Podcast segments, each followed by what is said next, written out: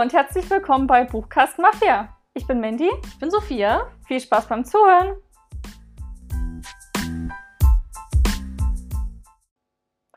Hallo, Hey. willkommen zurück Ja, schön, dass ihr wieder hier seid. bei einer neuen Folge. Yay. Und bei einem weiteren Lesemonat. Ja, Denn der Juli ist rum. Für uns noch nicht, aber für euch auf jeden Fall. Und ich habe einige Bücher gelesen. ich nicht. Ja, Mandy. Ja, wir machen ja gleich noch unseren Monatsrückblick, bevor wir dann zu den Büchern kommen. Ich stelle einfach meine Currently Readings vor, also die ich aktuell lese. Das ist ja auch mal schön. Ich glaube, das ergibt sich dann auch im, im Monatsrückblick, warum du so wenig gelesen hast. Ne? Ich denke auch. Aber vielleicht zu Beginn merkt ihr einen Unterschied. Wie oft haben wir das schon angesprochen in den letzten Folgen? Wir experimentieren rum mit Mikrofonen. Ja, aber jetzt haben wir uns zwei, finde ich, sehr gute geholt. Ja. Also ich Ansteckmikrofone hatten jetzt nur riesige Probleme, die irgendwie so, dass wir die so zusammen machen können in den Computer, dass die Ton, dass es eine Tonspur wird, Technik. dass es halt nicht halt und nicht schallt. Also Hm. ja. ist ein bisschen kompliziert. Wir haben dann noch ein Gerät extra geholt, was die beiden Audiospuren wohl zusammenführt. Und in der Testaufnahme klang es ganz gut. Ja, also sagt uns gerne Bescheid, wie es klingt. Ja, Ob wir noch was verbessern können oder ob das jetzt super ist. ja. Aber ist schon mal besser. Bei den letzten beiden Folgen waren wir sehr leise. Es war ein bisschen hallig. Ja. So, aber Aber wir haben ja auch bei mir zu Hause aufgenommen. ja. Das ist ja heute auch nochmal anders. Wir sind jetzt in dem neuen Aufnahmestudio, in Anführungszeichen. Studio. naja, Mandys Arbeitszimmer. Ist Ja. nicht mehr der Kleiderschrank, ist nicht mehr mein Arbeitszimmer. Ist hier bleiben wir auch, ne? Ja, ich finde auch, wir haben eine Story gemacht bei Instagram. Ja. Die speichern wir bestimmt nochmal unter den Highlights. Also wenn ihr auf unser Profil klickt bei Instagram, at Buchkastmafia, habt ihr in unserem Profil äh, über den Beiträgen so die Stories. Das sind quasi die Highlights. Und da gibt es ein Highlight, das heißt Backstage. Und da wird es dann zu finden sein, unser neues Aufnahmestudio. Jetzt vor einer riesigen, riesigen Bücherwand. Das ist voll Die ist gut. so riesig und so krass und wunderschön. Ja, ich finde es auch jetzt voll toll, so wir sitzen beide so in so Sesseln, die Füße hochgelegt. Das ist so voll bequem. Das ist total der Luxus, wenn man das mal mit vorher vergleicht. Hm. Auf Bierkästen zusammengequetscht. Der Hintern, die Beine, alles tat weh. Ja, und jetzt haben wir sogar noch einen kleinen, kleinen Tisch, wo wir die Bücher draufstellen können. Das ist eigentlich, ist echt, also wenn das so funktioniert, wie wir uns das vorstellen, wäre das echt ein Luxus, echt Ja. eine Verbesserung. Und ich meine, wir können das ja auch mal machen. Wir haben jetzt schon bei Anchor die, die 2000 Wiedergaben Oh geknackt. ja, stimmt.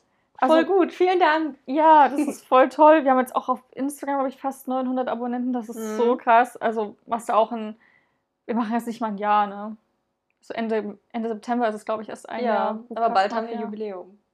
Ja, ich freue mich dann schon auf die Jubiläums-Podcast-Folge, weil wir da so ein bisschen Rückblick machen, unsere liebsten Folgen, Unsere schlechtesten Outtakes. was so passiert ist. Ach, das wird super. Ja, ich mich glaube auch. Ja, aber der Monat. wir haben es ja schon gesagt, also, oder schon häufig gesagt, ich bin ja umgezogen. Ja, das eine oder andere Mal erwähnt. Ziemlich stressig, aber ich meine, so ein Umzug ist wahrscheinlich immer stressig. Ja, ich glaube auch. Und dadurch hat, bin ich überhaupt nicht zum Lesen gekommen. Ich bin auch jemand, das habe ich schon mal, glaube ich, gesagt, ich kann nicht lesen, wenn ich Stress habe. Also für mich ist das keine Möglichkeit, um den Stress zu entfliehen. Ich kann nur lesen, wenn ich schon entspannt bin. Und das war eben diesen Monat echt schwierig. Und ich wollte jetzt auch nicht irgendwie aus Krampf noch schnell ein Buch lesen. Ich hätte wahrscheinlich jetzt noch so ein dünnes mehr raussuchen können am Wochenende und das noch schnell durchlesen, aber das ist ja dann auch Quatsch. Ja, klar. Man muss ja nichts nur dafür machst. Ja. Ich habe jetzt die letzten Wochen immer so ein bisschen an Panem rumgelesen und stelle ich dann später nochmal ein bisschen vor. Hm. Das hat Spaß gemacht. Aber ansonsten. Aber du hast viel gerätselt, oder? Das ist ja auch ein Buch. Ja, stimmt. Ich habe mir so ein Rätselheft geholt. Wie heißt denn das? Summer, Sonne, Sonnenschein. Oh Gott. Ähm, ich habe das mal auf Instagram eine, eine Story dazu gemacht. Ähm, das ist super, super schön, weil da sind die Seiten. Auf der Rückseite von, von jedem Rätsel ist quasi immer so eine ähm, mit, mit Wasserfarben, so eine kolorierte Seite. Ich hätte eh noch fragen, ob du das vielleicht haben willst. Das sind so richtig dicke Pappen auch, die man dann gut zum Weiterbasteln nehmen kann für irgendwelche Karten oder so. Und da sind dann so Kreuzworträtsel drin und so Doku und ich weiß nicht, wie die anderen heißen. Es gibt, es zum Beispiel auch noch so eins, wo man hier diese Zahlen verbinden muss, die man so ganz früher gemacht hat als Kind. Ach, Wie heißen die denn? an Zahlen verbinden, ne? Ja, die Wo, dann, wo dann so ein Bild rauskommt. Das Genau, genau. Das habe ich geliebt als Kind. Das habe ich immer als erstes gemacht. Ja, ich fand's auch Oder ich habe mich dann mit meiner Schwester drum gestritten, wer das machen darf. Genau, nur das jetzt in dem Heft geht es halt bis 600. Also es ist halt Oha. echt. Und da kommen so richtig coole, also man, bei, bei den Kindern, bei den Kinderzahlen verbinden, hat man immer schon vorher gesehen, was es wird. Ja. Und jetzt ist es wirklich so, dass es einfach nur, da sind so ein paar Umrandungen, da ist manchmal auch so Blätter und so ein Blätterdach hin und so überall, so drumherum. Und so ein Ast zum Beispiel, und man weiß aber nicht, was für ein Tier bei rauskommt. Und dann macht man das und dann kommt so ein richtig detaillierter, cooler Papagei zum Beispiel raus. Cool. Macht voll Spaß. Und was war denn noch so drin? Waren noch ein paar andere Rätsel, die ich noch nicht so kannte drin. Ähm, die aber super viel Spaß gemacht haben und wo man so ein bisschen knobeln muss, die nicht zu schwer sind, weil das demotiviert mich immer ein bisschen. auch Kreuzworträtsel, die zu schwer sind, machen einfach nicht so Spaß. Ja. Aber auch nicht zu leicht, also wo man schon mitunter richtig knobeln kann. Und das macht super viel Spaß und ich habe es jetzt so geliebt, immer, ich habe es vom Einschlafen gemacht. Ich habe eigentlich sehr oft gerätselt. Ich habe auch beim Umzug immer, wie gesagt, abends habe ich das immer gemacht und dann auch so früh zum Frühstück. Das macht echt voll Spaß. Also immer. Ja. Ja. Ach, das war voll toll. ja, vor allem hast du mir dadurch total Lust gemacht, das auch zu machen, weil du mir erzählt Ja. hast. Ich habe das halt als Kind total oft gemacht. Gerade so, so Doku-Hefte hatte ich dann. Mhm. Kreuzworträtsel mache ich auch jetzt gern noch, wenn ich irgendwo zu Besuch bin und die auf Toilette so Ja. rumliegen. Irgendeine Zeitung, wo du das dann schnell machen kannst. Aber ich habe mir sowas noch nie gekauft, glaube ich. Also es heißt, ich habe es gerade gefunden, Summer Sunshine Rätselspaß aus dem Top Verlag. Also Top mit Doppel P. Und sieht halt schon optisch richtig schön aus. Und wie gesagt, es ist auch so gestaltet halt wie so ein richtiges Sommerbuch. Es war einfach, es war perfekt. Witzigerweise, wo du das gerade gesagt hast mit dem, mit dem Rätselheft, ich hatte jetzt, ähm, wir waren am Pokodomene und die haben so ein Wohnweltmagazin. Und da sind halt auch so, ich habe halt so durchgeblättert, da waren so ein paar Rezepte drin und so Krams. Aber hinten ist halt so zwei Seiten Kreuzworträtsel und eine Seite mit Dokus.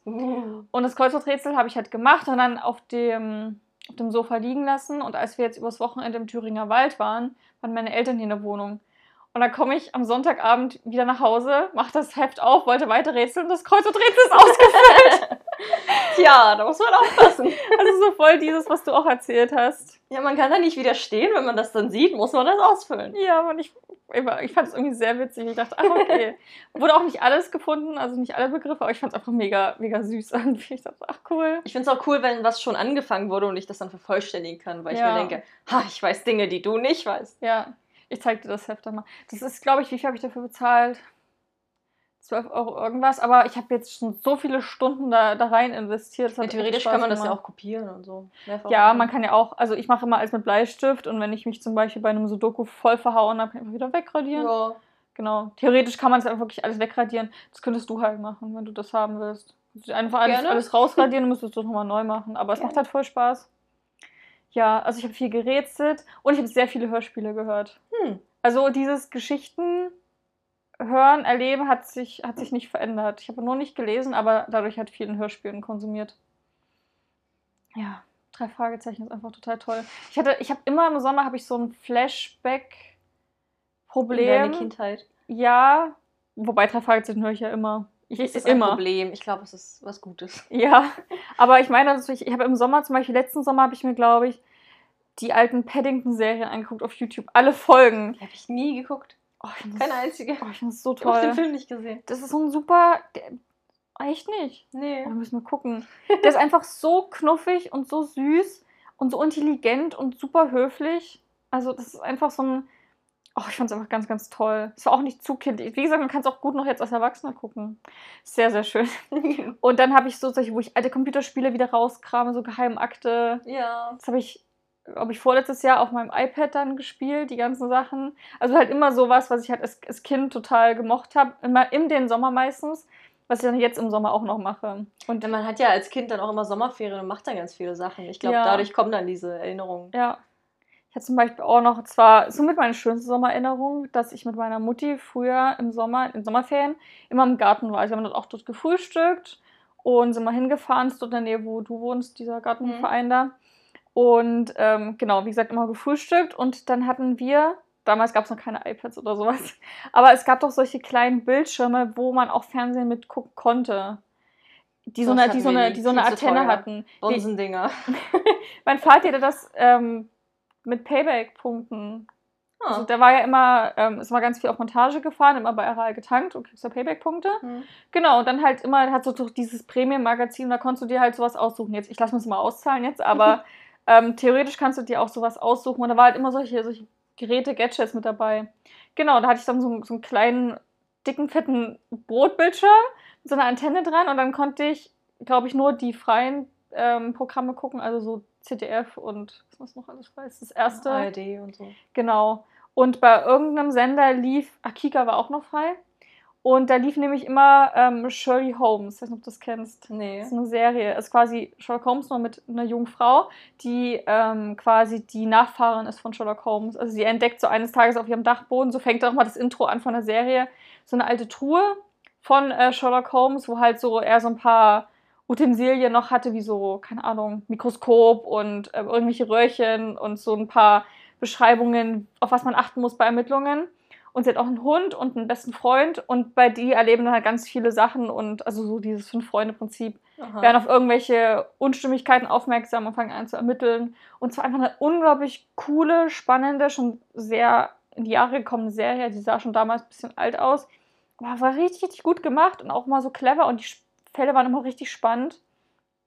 Also voll toll. Und das habe ich dann immer im, zum Frühstück dann geguckt im Garten. Das war sehr schön. Was ist denn bei dir so im Sommer?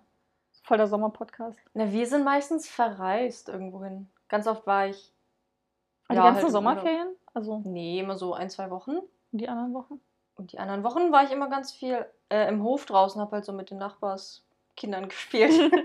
also tatsächlich waren wir da wirklich fast jeden Tag draußen und haben dann Ja. irgendwas so Verstecken und Stegge und alles Mögliche gespielt. Wir haben auch zusammen Dinge genäht und gebastelt und so ein Kram. Mhm. Sind da mal rumgerannt, auf Bäume geklettert. Das war eigentlich cool.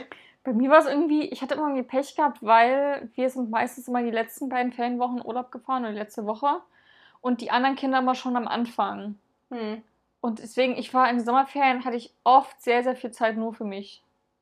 Nee, irgendjemand war immer da. Das ging eigentlich gut. Ja, nee, habe ich mal ein bisschen Pech gehabt. Aber das war eigentlich auch ganz schön, weil da konnte ich mal so selber Hobbys machen und mich mit mir selbst beschäftigen, bevor dann wieder der Trubel mit der Schule losging.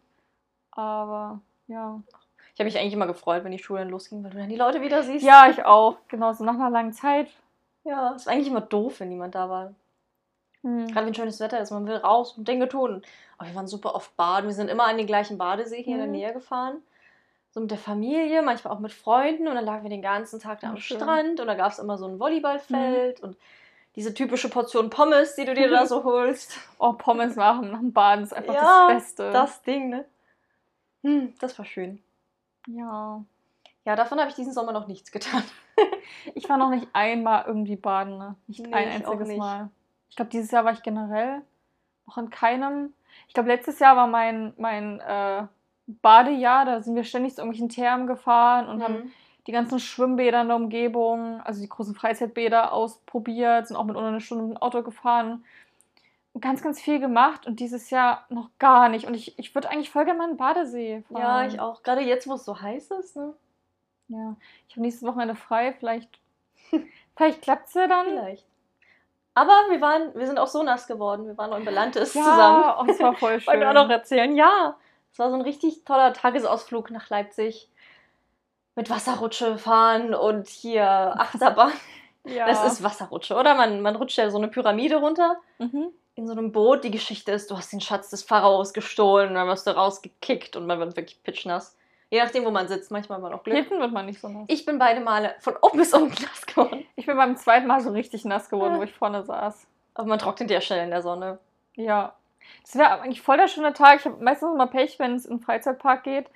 Ist es meistens so, dass ich ähm, irgendwie immer schlechtes Wetter bestelle. Also es geht, man kann dann was fahren, aber ich war, glaube ich, seit fünf Jahren nicht mehr bei so einem schönen, sonnenstrahlend hellen Tag im Freizeitpark. Tja, das war mein guter Einfluss. Ja. Ich habe meistens diese sonnigen Tage und dann steht man da eine Stunde in der prallen Sonne und verbrennt. Ich habe jetzt auch Sonnenbrand bekommen, so ein Ja, bisschen. ich, ich schäle mich jetzt schon an den Schultern wieder. Das ist Mhm. ein bisschen ungeil, aber es war trotzdem schön. Ja, wir waren noch mit der Freundin unterwegs und es war einfach super. Der Freizeitpark ist halt wirklich klein. Ja. Also, ähm, das ist halt mehr auch für Kinder ausgelegt. Da gibt's, für Kinder gibt es ja ganz, ganz viel.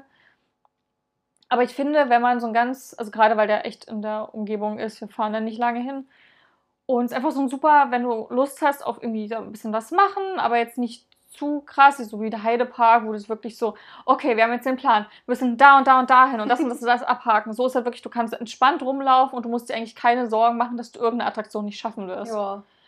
Und in anderen Parks ist es ja schon so, dass du schon zügig oder fast rennend immer zur nächsten Attraktion gehst oder du hörst, ah, da steht man aktuell nur eine halbe Stunde, schnell lass mal dahin gehen. Das muss man eben dort nicht machen und Ja, kann also ich finde es schon super ätzend, wenn man ein, zwei Stunden anstehen muss, da erlebt man ja am Ende gar nichts. Deswegen, ich war mal in Belantes im September nach den Ferien unter der Woche mit der Freundin. Es war einfach nichts los. Ja. Wir waren, es waren vielleicht 30, 40 Leute in dem Park gefühlt. Aber das mag ich, da fühle ich mich dann nicht so wohl. ich fand das viel cooler. Du musstest nicht anstehen, du konntest in der Bahn einfach sitzen bleiben und noch eine Runde fahren und noch eine Runde Oh, das ist fahren. so einsam. Na, aber man, man hat doch, man ist trotzdem gut drauf, man hat Spaß, man kann die Achterbahn fahren, ist voller Adrenalin. Ich fahre, glaube ich, auch im Freizeitpark total gerne wegen, wegen der Atmosphäre. Ich liebe das halt. Ich habe immer das Gefühl, im Freizeitpark sieht man selten Leute traurig oder wütend oder genervt, Aber verärgert. gestresst, genervt schon. Wir haben auch Ja. eine Mutter gesehen, die neben uns lang nicht, die ihr Kind vollgebrüllt hat, du kriegst jetzt kein Eis mehr und hör auf zu jammern. Ja, gut, die hat man immer, aber ansonsten ist generell eine schöne Atmosphäre da. Es haben irgendwie alle gute Laune, alle sind so richtig gehypt und haben diesen Adrenalinputsch in sich drin und die ganzen Kinder, die ja nur am Rumhüpfen sind die ganze Zeit. Also ich mag die Atmosphäre und ich mag es auch, wenn, wenn schön viel los ist, wenn alle Leute so zusammenkommen und halt irgendwie um Spaß zu haben. Ich finde das schon schön. Also ich, ich will einfach nur Achterbahn fahren. Ich liebe ja. das. Und danach waren wir noch bei der besten Pizza Leipzigs. Oh ja. Das war voll gut. Das war noch Leipzig schon Abendessen gegangen und wir hatten alle so Hunger. Mm. Oh, Wobei wir hatten so viele Snacks dabei. Also wir hatten Chips und Kuchen und Brownies und Gummibären, glaube ich, und also alles. Und dann halt auch Obst und Blätterteigtaschen. Blätterteig. Ich habe extra einen Abend vorher um 12 noch gebacken. Ich auch. Ja, siehst du? Voll gut. Ja. Wir haben uns da reingehängt. Das Ach, war das super. war, ich fand den Tag richtig schön. Ja. Das war toll. Ein bisschen häufiger mal sowas machen. Ja, irgendwie mal rauskommen. Ja. Aber gerade, ich habe ja jetzt auch wieder Prüfungszeit aktuell. Ich bin jetzt schon durch, aber es ist immer wieder, immer wieder stressig. Mhm. Und gerade dieses Semester fand ja alles von zu Hause statt. Also die Ja. Vorlesungen und Seminare. Und die Klausuren war so Hälfte, Hälfte. Ich habe zwei in, also vor Ort an der Uni geschrieben und zwei zu Hause. Und es ist super, wenn die Nachbarn renovieren. Natürlich müssen die Nachbarn dann genau an dem Tag, an dem ich meine Klausur schreibe, beschließen, die komplette Wohnung zu renovieren. Oh. Also wirklich 90 Minuten Klausuren schreiben, die haben bestimmt 60 Minuten lang gebohrt und Mhm. gehämmert und renoviert. Das war richtig laut. Versuch mal dich zu konzentrieren dabei. Oh, tut mir echt leid. Du hast Ja. mir ja auch eine Sprachnachricht geschickt. Das Mhm. war echt furchtbar. Aber ich muss auch sagen, wir haben ja letzte Woche äh, Podcast aufgenommen. Da waren wir ja bei dir. Ja, da hört man es auch. Oh, es war so furchtbar. Ihr müsst euch unbedingt mal die Outtakes anhören. Die sind am Ende der ähm, Folge drin. Die sind echt lustig geworden. Wir beide total genervt. Ja, aber es war halt, also ich verstehe halt nicht, weil wir haben ja auch mittags aufgenommen. Die haben um 12 angefangen ist zu denen bohren. scheißegal. Das macht man halt einfach nicht. Allem auch richtig lange einfach. Ich, die Wand muss ein Schweizer Käse sein. Ja, auf jeden Fall. Naja, aber ist es jetzt besser geworden? Naja, jetzt die letzten Tage haben die immer noch gebohrt. Also es zieht sich jetzt seit zwei, drei Was Wochen. machen die? Ich weiß es nicht. Vielleicht bohren die komplett die Fliesen runter im Bad und in der Küche und machen einen neuen Bodenbelag oder so. Ich weiß es nicht. Ja, oder die machen eine riesige Bilderwand, die aus 100 Millionen Bildern besteht. In Die ja jedem auch- Raum. Die haben ja auch mal so ganz komisch gebohrt. Also es war ja, also ich kenne das zumindest so, ja, eigentlich setzt du hier an, so, und dann geht's einmal los mit dem Bohrhammer und dann bist du drin und ist gut. 10 Sekunden, wie lange so ein Loch dauert. Aber die haben immer so angesetzt, wieder leise. so, aber ich frage so richtig dumm. Also, ob die halt einfach das nicht halten können, ob die das einfach nicht, ich weiß Also ich habe sie gehasst. Ich hoffe, dass ich diese Klausur bestanden habe. Wenn nicht, bin ich echt sauer. Oh, ja. Generell bin ich gespannt mal auf die Prüfungsergebnisse. Das wird schon. Ja, wir haben immerhin die Option zu sagen, dass wir die Note einfach nicht nehmen wollen und dann ist es der Versuch gelöscht und du musst halt nochmal schreiben. Hm. Aber ich habe auch keine Lust, die Kurse alle nochmal zu belegen. Ja. Also komisches Semester. Ich hoffe, das nächste ist wieder normal, aber das ist ja jetzt auch noch unklar, ob das vielleicht auch noch so ein Online-Semester wird. Dann reden wir doch jetzt mal über was Schönes, über dich und deine neue Arbeit. Ich bin wunderschön, vielen Dank. Ja, hey, ich arbeite. Ich verdiene wieder Geld. Ist das nicht großartig? Ja. Ich finde es großartig, weil dieses ganze Zuhause sitzen und nichts tun und. Man fühlt sich echt schlecht. Ja, also ich glaube, also wenn ich zum Beispiel mal dauerhaft arbeitslos wäre, das, das wäre echt schwierig, so Mhm. für die Psyche auch. Also ich arbeite jetzt im Service in der Gastronomie, ich kellnere unter anderem. Und ja, bis jetzt macht es eigentlich voll Spaß. Ich habe das ja vorher noch nie gemacht. Also so in der Form. Höchstens mal irgendwie einen Sektempfang betreut oder halt Hm. so an der Bar, auch im Kino. Aber das ist jetzt doch nochmal was anderes, wenn man Bestellungen aufnimmt und reinrennt und diesen schweren Tabletts durch die Gegend eilt. Und ich bin jetzt nicht unbedingt die geschickteste Person. Ich bin noch ungeschickter, ich könnte das gar nicht. Ich habe bis jetzt aber nur ein Glas kaputt gemacht. Was eine gute Quote ist, würde ich sagen. Und dann hatte ich so Fälle, wo man, man Tee verschüttet oder ein Wasser, aber meistens dann auf mich oder auf den Boden, nicht auf den Gast.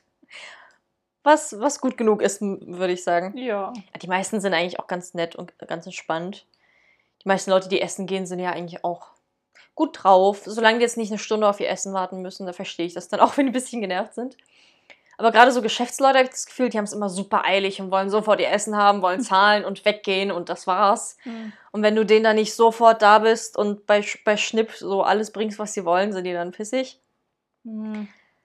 Aber so ist das nun mal, nehme ich du an. kommst doch jetzt dafür Trinkgeld. Ja, das ist ganz cool. Also so nach jeder Schicht kann man dann immer so ein- ein Scheinchen mitnehmen und schön in meine Spardose tun. Voll ich freue mich dann immer total. Vor allem, weil ich jetzt das Trinkgeld bekommen habe, bevor ich überhaupt mein Gehalt bekommen habe. Das ist jetzt mein erster Monat da. Mm. Ja, ist immer so ein Ding, ob Leute Trinkgeld geben oder nicht. Ich finde das immer so unangenehm, irgendwie, wenn sie es dann nicht tun. Also an sich, ich verstehe es ja zum Beispiel, wenn die jetzt einfach nur ein Hauptgericht, ein Getränk haben, das ist 15 Euro und dann geben die jetzt kein Trinkgeld. Ich ich, meine, ich habe auch nicht bei jeder einzelnen Bestellung in meinem Leben Trinkgeld gegeben. Schande über mich. Ich mache es immer halt, wenn es der Service nicht gut war, dann gebe ich auch ja, keins. genau. Aber wenn du halt Leute ansprichst, so, ja, war alles in Ordnung, hat es ihnen geschmeckt und die sind so richtig, ja, es war total lecker, vielen Dank, schön und geben kein Trinkgeld.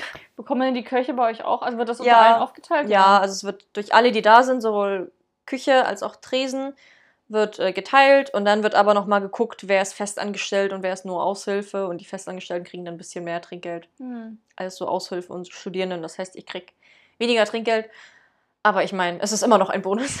Ja. Und deswegen, je mehr man halt am Tag kriegt, desto cooler ist es dann, weil man ja, gerade ich, die schon weniger kriegt, ein bisschen mehr kriegt. Und das ist ja auch so ein Anreiz, dass man dann extra freundlich ist und extra Ja. nett und halt einen guten Service einfach macht, Fragen beantwortet und so ein Kram oder den ihr Essen halt noch an, einpackt und in der Tüte hinstellt und so. Aber auch gestern war so eine Familie da, das waren so, so eine Geburtstagsrunde, der eine ist 20 geworden. Die haben auch direkt so Ballons in Form einer 20 und bunte Sachen so an, an den Schirm draußen angebunden, um fett Geburtstag zu feiern.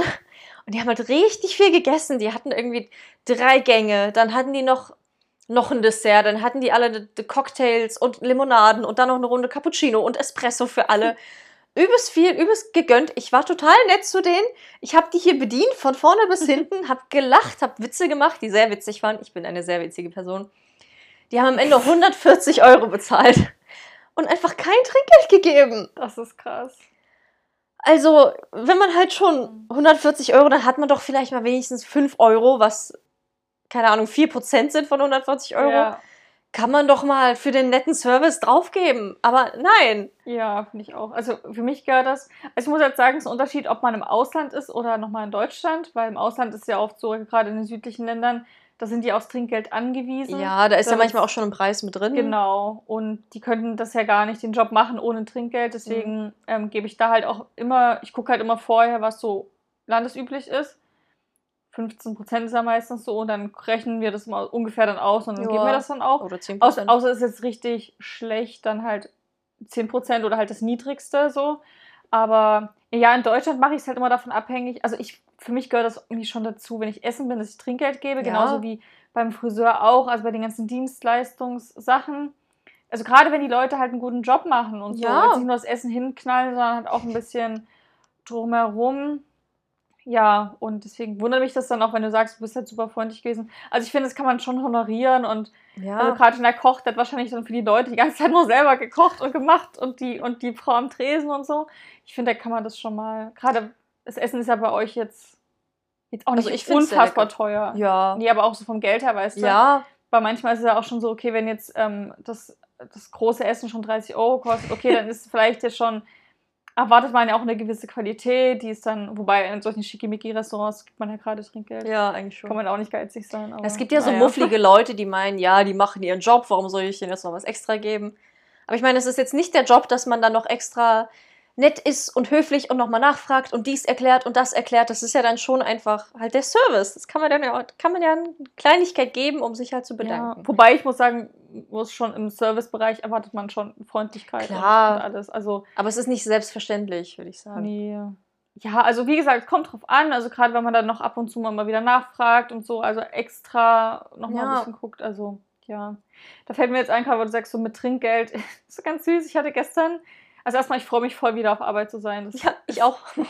Es fühlt sich so gut an, wieder was anderes zu tun zu können, als nur Kisten ausräumen. Und ähm, da hatte ich dann so einen Vater mit seinen zwei Söhnen an der Kasse und die haben halt alle so getrennt bezahlt, damit die Kinder das halt auch mal lernen. Und äh, der Vater hat dann irgendwie, keine Ahnung, hat dann einen Cent war übrig, meinte, ja, die können sich verhalten, den brauche ich jetzt nicht wieder. Und der Junge hat halt irgendwas für so und so viele Euro 97 gehabt. Und da war der Vater dann auch schon so zum Sohn so, ja, hier, du, die drei Cent, die kannst du der Frau dann auch noch geben, so. Großzügig. So, und dann, naja, weil die ist Kleingeld und Ja, so, klar. ne? Und ähm, das fand ich halt so witzig, weil der Junge war, da hat man schon gemerkt, so, hm, okay. Und ähm, hat aber nichts zu mir gesagt, von wegen so, ja, können Sie sich behalten, sondern hat nichts gesagt. Deswegen habe ich ihm die drei Cent halt auf den Teller gelegt und meinte so, hier, deine drei Cent. Und dann guckt der Junge halt so die drei Cent an, guckt seinen Vater an. So Und- viel Geld. So, und der, und der Vater meint dann auch so, naja, die drei Cent, so willst du das der Frau geben oder nicht? Und der Junge dann, weißt du, so, hat so, so guckt so, so nach unten, so, nimmt so die Hand, schiebt das Geld so zu mir rüber. Ja, es ist für sie. und war so richtig so, um, Mano. Bei drei Cent als Kind ist das schon einiges. Und Mhm. überlegst du für einen Euro, bist du immer zusammen, Aber gut. eigentlich auch gut, dass der Vater dann so, so die Wahl ist. Willst du ein Arschloch sein oder bist du nett? Ja, also gerade jetzt bei uns ist ja jetzt kein Bereich, wo man so üblicherweise weiß. Trinkgeld gibt und so. Wobei wir, also Trinkgeld haben wir auch immer eine gute Kasse. Also Hm. jetzt gerade, das finde ich auch mal schön, wenn wir, also wie gesagt, wir erwarten, ich mache auch alles kostenlos, gehört. Ist halt Service, gehört dazu. Ähm, aber ich finde es halt immer ganz schön, wenn halt trotzdem dann manchmal das noch honoriert wird, so ein bisschen. Oder, also gerade in diesem Weihnachtsgeschäft kommen ja manche, die sich so riesige, wir haben ja so Kalender, die sind so über einen Meter lang. So, und dann, Also ja, einpacken. als Geschenk bitte einpacken. Ja. Und dann musst du halt hinten ins Lager, weil da ist halt die Geschenkrolle, das ist nochmal eine große Geschenkrolle. Und dann kniest du da auf dem Boden, im Dreck, also im Dreck, ist es ordentlich für uns. Aber du kniest halt auf dem Boden, weißt du? Da laufen halt Dann Leute tust lang. du halt dieses, dieses Ding da abschneiden. Weg ist es irgendwie ein was so riesen Papier. Weil Ich hatte auch einmal das, wo, der, wo, die, wo ich in diesem Papier versunken bin. Ich wollte so rüberschlagen, ist das ganze Papier über mich drüber gefallen. also wirklich so richtig, wie man sich im Film vorstellt. Und dann packt man das ein und dann kommt man da irgendwie nach einer halben Stunde richtig so geschwitzt raus. Ihr Geschenk, ich hab's geschafft. So, und wenn die dann halt mal sagen, so hier ist noch ein Euro, das finde ich halt einfach ganz, ganz Ja. schön. Wie gesagt, also oft sagen die so, nee, wollen wir machen das auch so und so, aber ja, dann nehmen wir es halt auch an und so. Das fand ich halt ganz süß bei dem Jungen. Ich habe ihn dann halt noch, wir haben aktuell so Lollis an der Kasse, die hier ist noch ein Ja, Lolli. dann hat sich's doch gelohnt für ihn. und was ganz cool ist, wir haben bald den gratis Comic-Tag am 5.9. Hm. Also ich glaube, es machen alle Thalia-Filialen, je nach Größe gibt es halt unterschiedlich, unterschiedliche Mengen an Comics, die zur Verfügung stehen. Und gibt es halt so ein Heft und da hast du, glaube ich, über 30 Comics drin, die alle dann einen Tag kostenlos da sind und du kannst halt quasi ankreuzen, welche du gerne hättest und dann kommst du vorbei und je nachdem, solange der Vorrat reicht. Cool. Und das ist eigentlich voll gut, ja. Also kriegst halt Aber muss man da vorher schon ankreuzen, was Nee, man haben das ist will? nur für dich, Ach so. du weißt. Also du kannst auch nicht wirklich alle, aber das ist vielleicht ein bisschen... Ich hätte gern 30 Stück, bitte. Ja, dass man halt schon mal ein bisschen, also gerade weil auch die Namen sind ja manchmal ein bisschen schwierig, dass man einfach dann zeigen kann, ja, die und die und die hätte ich gerne. Ist auf jeden Fall ganz cool und dann war dann wieder richtig glücklich, hat einen Lolli bekommen, die Aussicht auf gratis Comics. Hm. Also voll gut. Also jetzt auch an euch, wenn ihr das noch nicht wusstet. Ich habe das immer verpasst. Genauso wie der Tag des Buches, da gibt es ja auch mal kostenlos Bücher. Ja, aber nicht, nicht überall. Also ich finde das immer schwierig, dann, wo kriege ich die jetzt und wo nicht? Na, letztes Jahr war es ja dieses, dieses ähm, mit Amazon in Verbindung, dieses Märchenbuch. Hm. Genau, und da waren halt, wie gesagt, immer nach Größe, aber es gab es in jeder, in jeden Buchhandlungen eigentlich, gab es so ein Buch, also dieses Märchenbuch, Mhm. aber halt noch so lange bevor es reicht. Ich war abends und da war alles weg. Ich habe halt bei ganz vielen Gewinnspielen teilgenommen, weil ganz viele Verlust haben. Nichts gewonnen. ja, also, wie gesagt, 5.9. ist ein Samstag auch, hat man eigentlich auch Zeit. Ja, cool. Dann Kommen wir doch mal zum, zum Zum Lesemonat. Lesemonat. Wir haben uns jetzt wieder gut verquatscht. ja. Dann fang doch mal an. Was hast du denn so gelesen?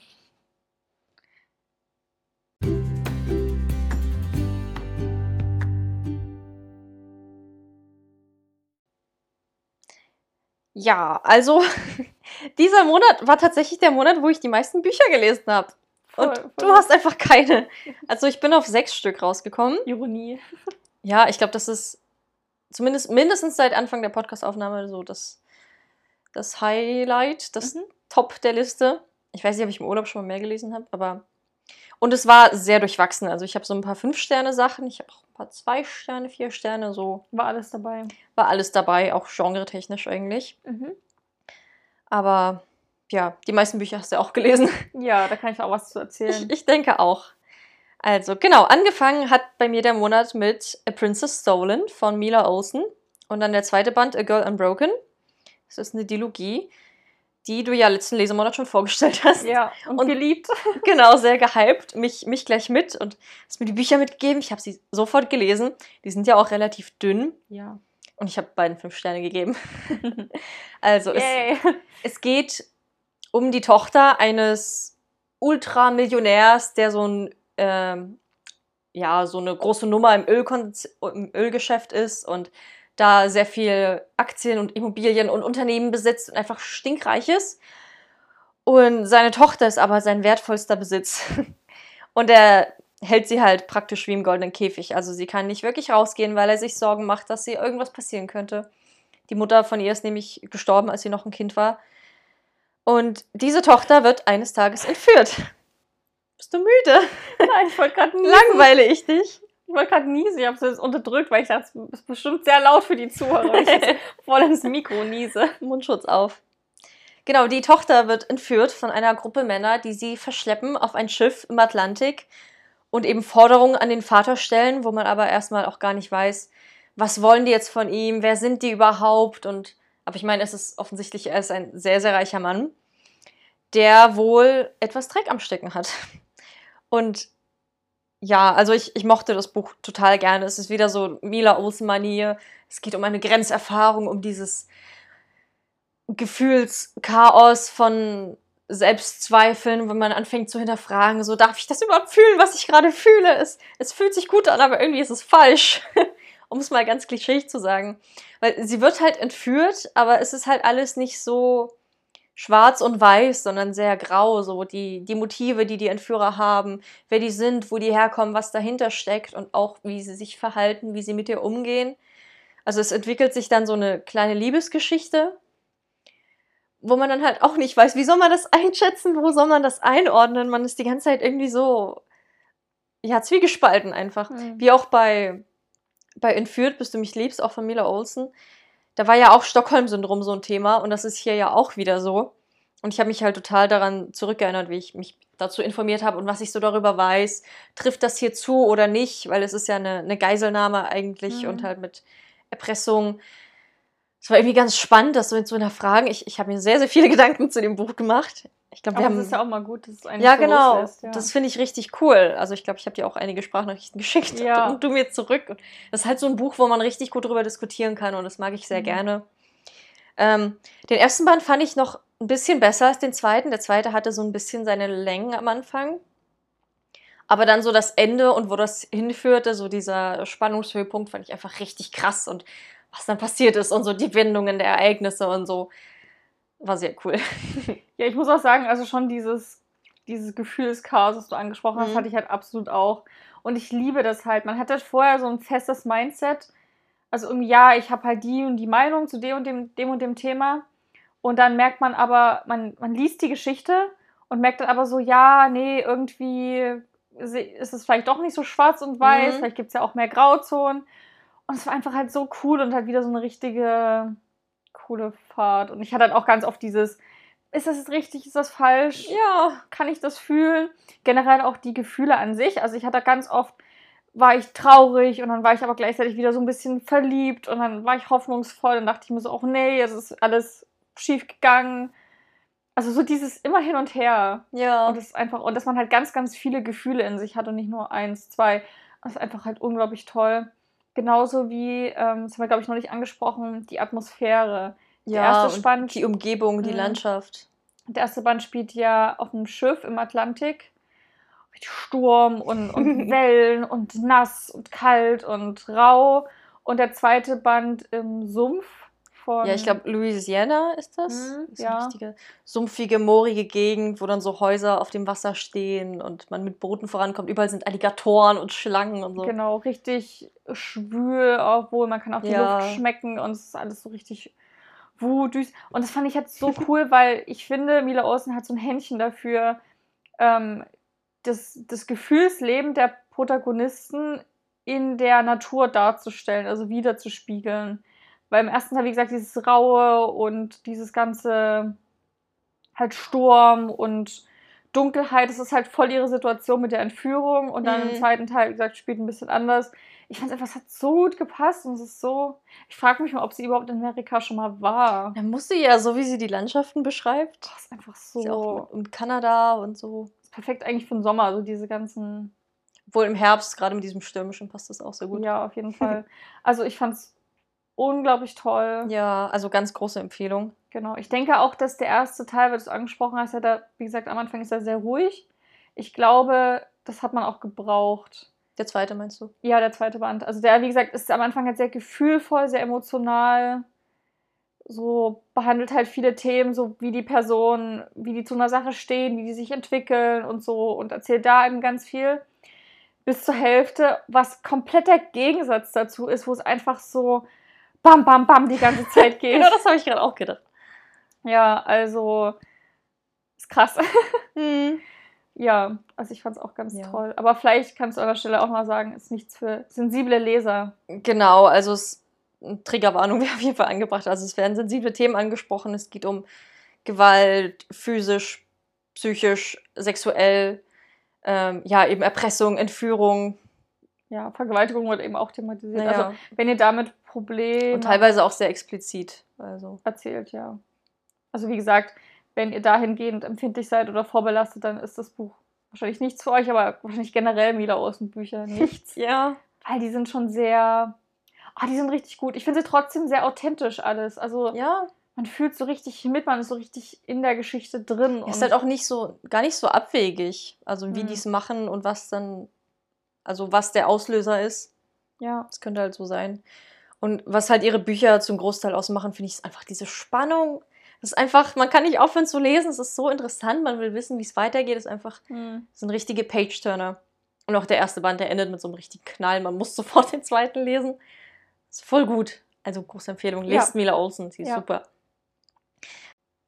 Das nächste Buch oder eher Hörbuch, was ich dann gehört habe, äh, war leider ein bisschen enttäuschend. Und Mhm. zwar geht es um Aufgetaut von David Safir.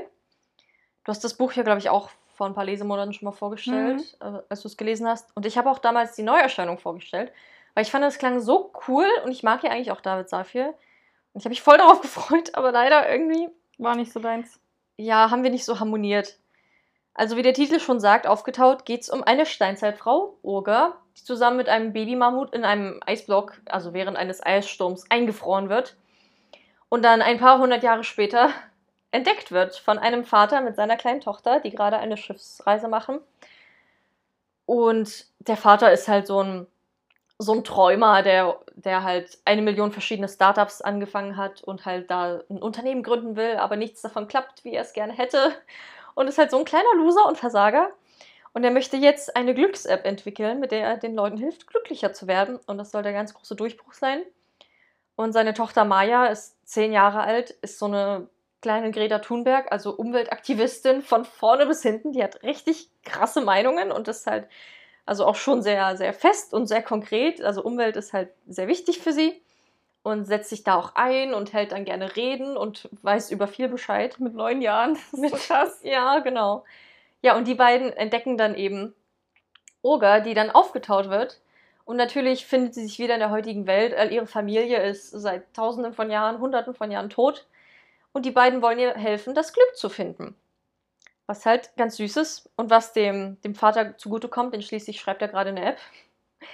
Äh, ja, also ich fand die Geschichte am Anfang ganz witzig und süß, als man dann halt so reingestiegen ist und auch das ganze Konzept ist halt irgendwie ganz eine super witzige Idee. Es gibt ja auch dieses Baby-Mammut, was sie da mit sich unterwegs hat. Das ist Trö. super niedlich. Trö. Ich finde Baby-Mammut namens Trö ist einfach Ja. halt goldig. Wenn es gut drauf ist, dann trö. Die das immer. Also die Sprecherin ist richtig gut von dem Hörbuch. Also die hat das so gut gemacht, was die mit ihrer Stimme machen kann. Und ich glaube, dass es dadurch mir nochmal besser gefallen hat, als wenn ich es gelesen hätte. Das gibt's auf Spotify übrigens. Genau, ja, da habe ich es gehört. Äh, nur leider ging es mir halt nach ein paar Kapiteln, weil dann halt vieles wiederholt wurde und es ist nicht mehr so, so neu und frisch und süß war, ging es mir so ein bisschen auf die Nerven. Also ich hatte das Gefühl, dass es sehr viele Wiederholungen gab. Also es wurde halt ständig so dieses Programmieren der Glücks-App, das zieht sich durch das ganze Buch und ständig kommen da so Kalendersprüche, die wiederholt werden. Oder zum Beispiel Urga erzählt, also vergleicht halt ständig Situationen mit, was sie halt in der Steinzeit, was einer ihrer unzähligen Vettern oder Cousinen, Basen, wie sie sie nennen, gemacht hat. Oder auch so Begriffe wie zum Beispiel Schnabbeln, was die benutzen für als Synonym für Sex oder Liebe machen. Es, es taucht ständig auf in diesem Buch. Er taucht hundertmal das Wort Schnabbeln auf. Ich kann es nicht mehr hören. Oder auch so Ausdrücke wie Mitchi Pimpi. So unterhalten die sich dann in der Steinzeit. Also ich meine, klar, es ist simpler gemacht und runtergebrochen, aber irgendwie war das mir dann ein bisschen zu, zu kindlich, zu simpel und ein bisschen, ich weiß nicht, war einfach nicht meins. Und was die Handlung angeht, fand ich es halt auch sehr abstrus. Also ich meine, klar, es ist jetzt, also die Grundprämisse ist eine Steinzeitfrau in unserer heutigen Zeit, die auftaucht und lebt. Das ist jetzt schon nicht das Realistischste. Aber so die Dinge, die dann passiert sind, die waren mir halt einfach zu weit hergeholt, zu unrealistisch. Also die, die machen auch in unserem Universum, in unserer Welt, haben für mich keinen Sinn ergeben. Hm. Oder zum Beispiel, es geht ja darum, dass sie ihr Glück findet. Die reisen dann von Kontinent zu Kontinent. Also die sind mal in Indien, in Italien, in den USA, glaube ich, oder, oder Norwegen, wo die, wo die losgehen. Und arbeiten da so Stationen ab, die für mich halt irgendwie keinen Sinn gemacht haben. Also ich wusste nicht, wo, was soll denn da jetzt groß passieren? Wo wollt ihr hin? Was ist, was zur Hölle? Also es war mir irgendwie ein bisschen zu abstrus, es hat keinen Sinn gemacht. Ich konnte es nicht nachvollziehen. Und deswegen hat es mich dann halt irgendwie gestört. Und was nochmal dazu beigetragen hat, ist, dass ich die Charaktere halt leider nicht mochte. Hm. Also die waren ein bisschen zu überzogen, aber halt nicht, nicht im guten Sinne. Hm. Also zum Beispiel der Vater, der ist halt wirklich, wird halt am Anfang auch dargestellt als dieser typische Versager, der nichts auf die Reihe kriegt. Sein Vater war nie stolz auf ihn. Und das ist am Anfang noch ganz witzig, aber irgendwie wurde mir das zu sehr ausgeschlachtet und immer wieder, da waren wieder diese Wiederholungen im Mhm. Spiel, dass es mir auf die Nerven ging. Oder die kleine Maya, diese Umweltaktivistin, ist ja an sich irgendwie cool, dass es mal so eine Rolle spielt. Ich meine, für uns ist es ja auch ein sehr wichtiges Thema. Aber wie sie so drauf war, also, hat mich einfach total genervt. So was sie so sagt und was sie so für, für Reden vor den Erwachsenen hält und wie sie, die ist halt Mhm. sehr aufmüpfig und, und, und widerspricht halt und ist halt sehr frech, aber auf einer nervigen Art und Weise. Also ich bin jetzt auch nicht der allergrößte Fan von kleinen Kindern. Du bist Lehrerin. Ja, aber da sind die ja dann etwas älter. Also ich finde halt, je jünger, desto anstrengender. Die sind halt elf, irgendwie 15 Klasse sind. Ja, bis zu 18. Aber elf ist halt ganz Ja, klein. aber die sind meistens auch süß. Also es kommt drauf an, aber jetzt in, in ihrem Fall ging es mir einfach auf die Nerven. Hm. Ja, war so ein bisschen schade, weil ich hatte halt sehr hohe Erwartungen. Weil ich habe ja zum Beispiel auch Mises Karma gelesen von David Safir und fand das richtig gut. Also die Idee und auch der Humor und was passiert ist, ich habe das total gefeiert. Und jetzt bei dem hat es halt irgendwie leider nicht meinen Humor getroffen. Also es- Hm. es kam halt manchmal so ein bisschen sehr, sehr kindlich rüber, obwohl die Themen ja auch sehr erwachsen sind und so. Äh, Ich, ich weiß auch nicht. Es war einfach nicht meins, leider. Ja, ist nicht so schlimm. Aber wenn du, also ich kann mir vorstellen, es gibt ja von ihm plötzlich Shakespeare, dass das ein Band wäre, der dir gut gefällt. Da Ja, geht wenn es es ja, schon um Shakespeare geht, finde ich gut. da geht's ja auch um eine Frau in unserer heutigen Welt, die den Körper tauscht mit Shakespeare in seiner Welt. Hm. Und es ist halt super witzig, weil sie einfach halt auftaucht, auf der Bühne ist und dann so, äh, was? Und dann so an sich runterguckt, ich bin ein Mann. das ist halt auch super die witzigsten Momente irgendwie. Ja, also es ist halt richtig witzig gewesen. Mhm. Und ich kann mir vorstellen, weil es ein bisschen reifer ist, dass das mehr zusagt. Also mir hat es ganz gut gefallen. Ich habe halt, glaube ich, nicht so hohe Erwartungen dran gehabt. Für mich war das halt so eine locker leichte Frühlingslektüre, so irgendwie die ganz schöne. Ich fand die Idee mit dem Babymammut einfach schon so goldig. Da hat es schon ein paar Sterne von mir. Und an sich, also mir hat es auch Spaß gemacht. Ich fand auch den Humor irgendwie ganz süß. Hat so eine sehr kurzweilige, schöne unaufgeregte Geschichte, würde ich sagen, mhm. die, die ich ganz, ganz gut fand. Und ich mochte auch die Charaktere. Also gerade Maya ist mir richtig ans Herz gewachsen. Ich fand sie unglaublich toll. Boah, ich dachte mir dann so, boah, mehr Kinder bitte von diesem Schlag, dann würde die Welt vielleicht ja. hoffentlich ein bisschen besser werden. Also, ja, doch, also ich, sie war schon sehr, manchmal so ein bisschen drüber, aber das ist mir lieber als so Kinder, die ruhig sind und nichts sagen und ganz leise sind und den Mund nicht aufbekommen, weißt du? Mhm ist mir viel lieber, als wenn einer einfach den Mund aufmacht und so, ja, und ich hoffe halt mal, dass ich auch mal irgendwann eine Tochter habe, die dann so, nee, so und so ist es aber richtig, so. so. Also, ne, die ein bisschen einfach zu sich selber schon lernt zu stehen. Das finde ich irgendwie immer ein bisschen, finde ich schon mhm. sympathisch mhm. und süß und ja. Aber ich kann auch voll verstehen, dass, wie gesagt, ich, ist halt schon, also ich glaube, ich werde jetzt, wenn jetzt jemand überlegt, es gibt ja zum Beispiel auch von David Safir das Buch Mu, wo es halt um eine Kuh geht, die, habe ich das? Bestimmt, du hast doch alle Bücher. Ja, da links steht es auch. Wo es halt um eine, ich weiß gar nicht, warum, ich glaube, es ist eine Kuh, die lebt auf einer Rinderfarm, aber auf so einer, einer 1000 Kühe pro 100 Quadratmeter. Und ähm, die kriegt halt mit, okay, die Kühe oder der, der Bauer, der hat, ist halt irgendwie, ich weiß auch nicht. Auf jeden Fall hat sie dann Angst, geschlachtet zu werden und sagt sich, okay, ich muss jetzt hier weg. lernt auf ihrer Reise irgendwie auch noch ein paar andere Tiere mit kennen und die wollen irgendwie ins große Glück. Und sie hat gehört, dass in Indien war, dass ja Kühe verehrt werden. Und deswegen ist ihr großer Plan. Nach, nach Indien. Indien. Und die ähm, wollen erstmal an die Nordsee, um da ein Schiff und dann nach Indien. Und das, ich fand, die Geschichte fand ich auch super süß. Also ich finde halt David Safirs Bücher, die sind halt alle sehr, haben alle irgendwie was Eigenes, eine eigene Atmosphäre. Ja. Es ist witzig, wie oft es um das Glück geht. Also wenn du jetzt bei Mu sagst, und jetzt war ja auch Glück ein großes Thema, bei Mises Karma ging es ja auch darum, gute Taten zu vollbringen ja. und gutes Karma zusammen. Das ist eigentlich ganz schön ich finde auch irgendwie, ich finde, die, alle Bücher von David Safir hinterlassen mich mit einem guten Gefühl. Mhm. So, dass ich halt schon immer denke, ach ja, es war eine schöne Geschichte irgendwie. Also, die haben ja jetzt nicht so, so jetzt wie bei Mila aus, irgendwelche tiefen Themen oder so. Die, man, man fühlt sich, ich finde, immer ganz gut dabei beim Hören oder auch danach. So, David Safir muss, glaube ich, auch ein sehr sympathischer Mann sein, wenn er immer das halt so thematisiert und das mal so in den Vordergrund rückt. Wenn er sich ein süßes kleines Baby-Mammut ausdenkt. Ja, ist nicht irgendwie also wie gesagt, das, was ihm wichtig ist, sind anscheinend gute Taten, Glück, Zufriedenheit, Familie. Hm. Ich meine, das ist ja auch schön. Nicht wie bei Fitzek, wo es um Mord und Totschlag geht. Willst du sagen, er ist ein schlechter Mensch? Nein. Ich finde es aber witzig, das sagt er ja auch ganz oft, wo er mal angesprochen wird, so, ja, wie können Sie sich denn so krankes Zeug ausdenken? Das ist ja total, das, also das geht ja gar nicht. Und er ist immer so, dass er halt ganz viele Albträume verarbeitet oder ich meine, viele der Sachen, die in Büchern, die in seinen Büchern passieren, basieren ja auf wahren Begebenheiten oder Krankheiten oder irgendwie sowas. Wo man dann so meint, so, ja, für mich sind es halt Albträume. Aber was seid ihr für Menschen, die das auch noch gerne lesen? Und das finde ich mal ganz, finde ich witzig. Oh, ich finde ihn auch sehr sympathisch. Hm. Okay, dann mach mal weiter. Okay. Ähm, dann habe ich gelesen, Verliere mich nicht von Laura Kneidl. Das ist der zweite Band, der Berühre mich nicht, Dilogie. Zwei Trilogien diesen Monat, voll gut. ja, ähm, ich mochte den ersten Band schon sehr gerne. Soll ich nochmal sagen, worum ja. es geht? Ja, ne? ähm, es ist ein New Adult Roman, in dem es um Sage geht, die von ihrer Familie, also ihrer Heimat, ganz weit wegzieht, so weit wie nur möglich, um aufs College zu gehen. Sie kommt da an, sie hat weder Geld noch eine Wohnung, noch irgendwie kennt sie jemanden. Sie lebt in ihrem Auto, was bei mir einfach bleibenden Schaden hinterlassen hat. Ich komme da immer noch nicht drauf klar. Ja, und geht zur Uni und will halt eigentlich ihrer Vergangenheit entfliehen. Denn man merkt, dass da irgendwas vorgefallen muss, denn sie reagiert sehr panisch und ängstlich auf die Anwesenheit von Männern. Also kriegt mhm. dann direkt Schweißausbrüche und äh, ja, möchte am liebsten gar nichts mit denen zu tun haben und nicht in deren Nähe sein. Und ja, trotzdem lernt sie dann aber jemanden kennen, der es langsam schafft, so ein bisschen Vertrauen aufzubauen zu ihr und der ihr dann so ein bisschen hilft und es entwickelt sich eine Liebesgeschichte, wie das so ist bei New Adult.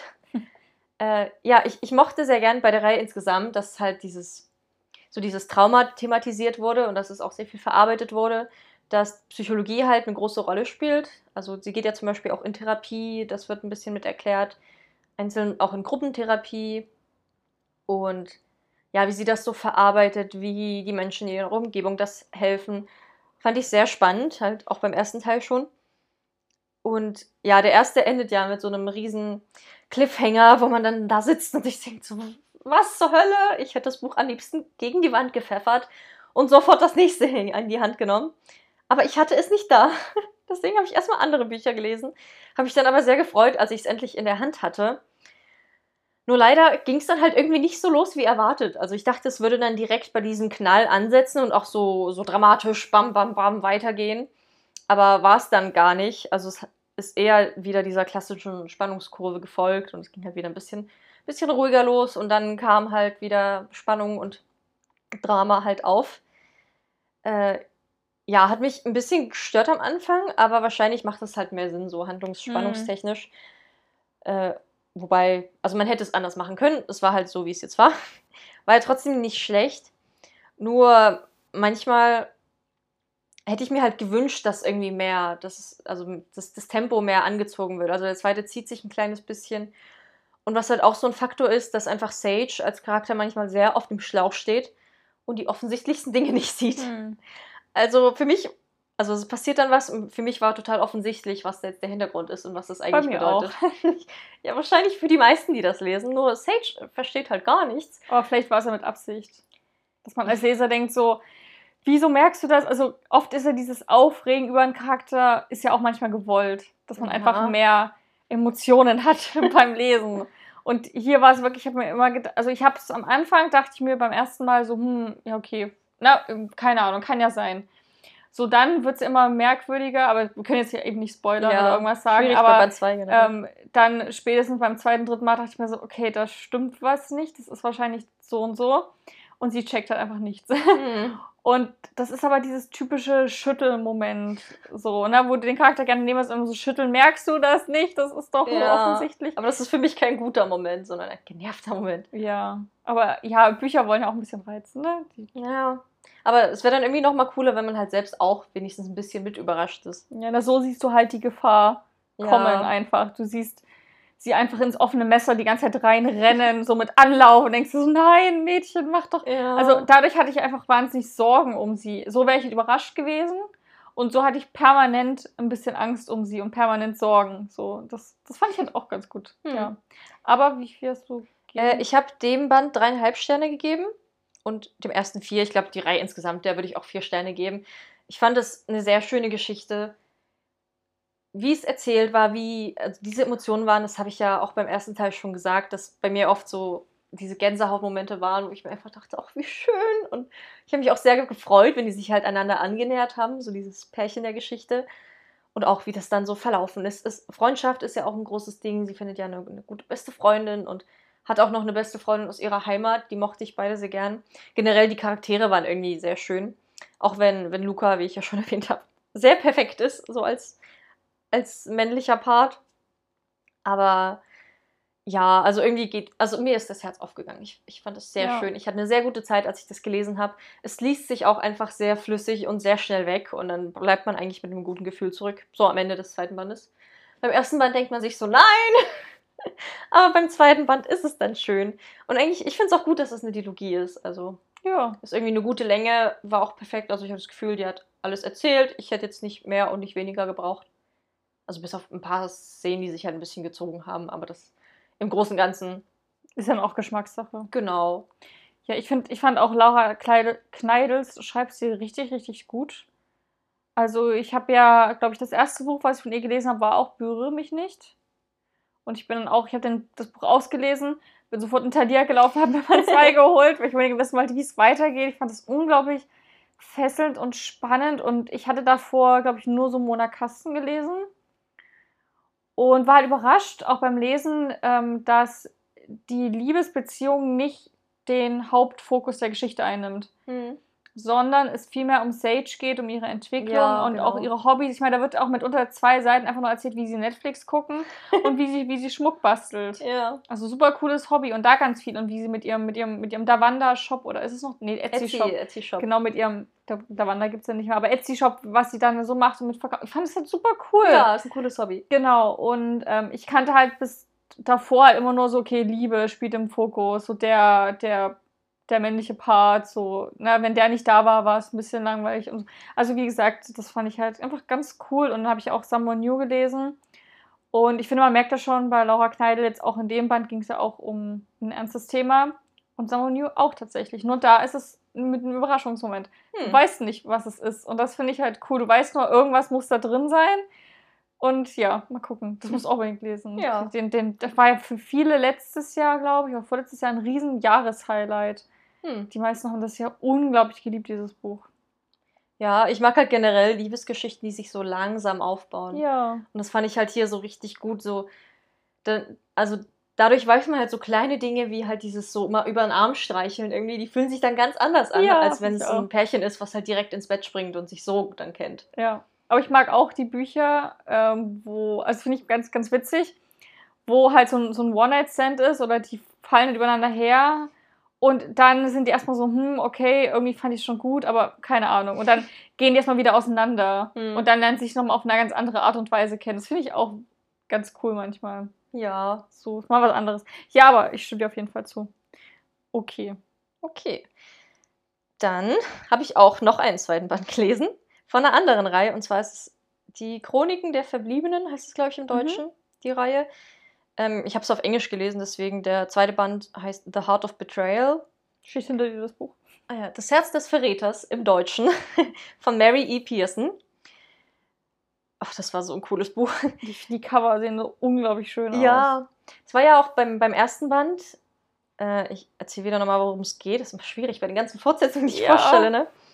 Ähm, aber der erste Band klang auch vom Klappentext einfach richtig spannend. Es geht um eine Prinzessin eines Fantasy-Königreichs, die halt verheiratet werden soll, die das aber nicht möchte und dann wegrennt und halt ein neues Leben anfangen will, die dann in so einer äh, Schenke, so einer Taverne unterkommt und da halt als Kellnerin arbeitet.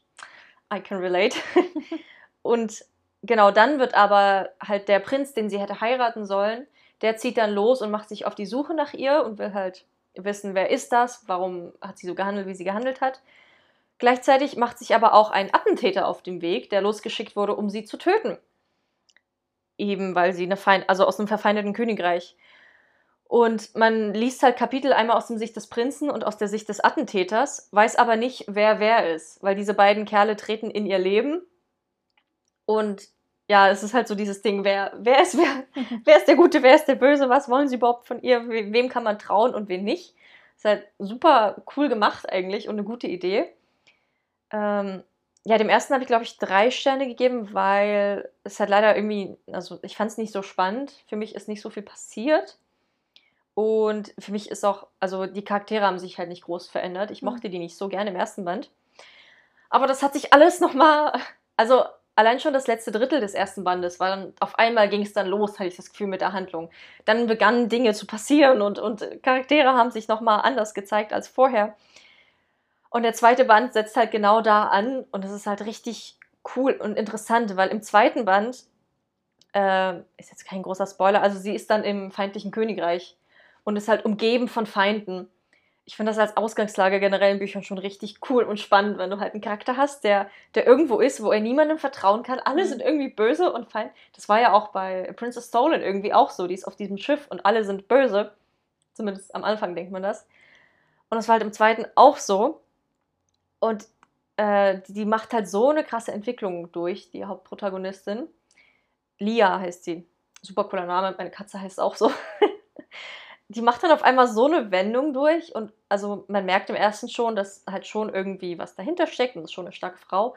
Aber jetzt im zweiten Band, was sie für Entscheidungen trifft und wie sie sich verhält und also sie ist halt auch teilweise sehr rational und denkt Situationen durch und versucht dann halt sich so zu verhalten, dass es irgendwie am meisten Nutzen bringt, fast schon. Also Mhm. fast schon kalt berechnend, aber jetzt nicht, nicht wirklich kalt, sondern sie hat halt im Sinne zu überleben und halt so da klarzukommen, irgendwie umgeben von dieser Welt, wie sie ist.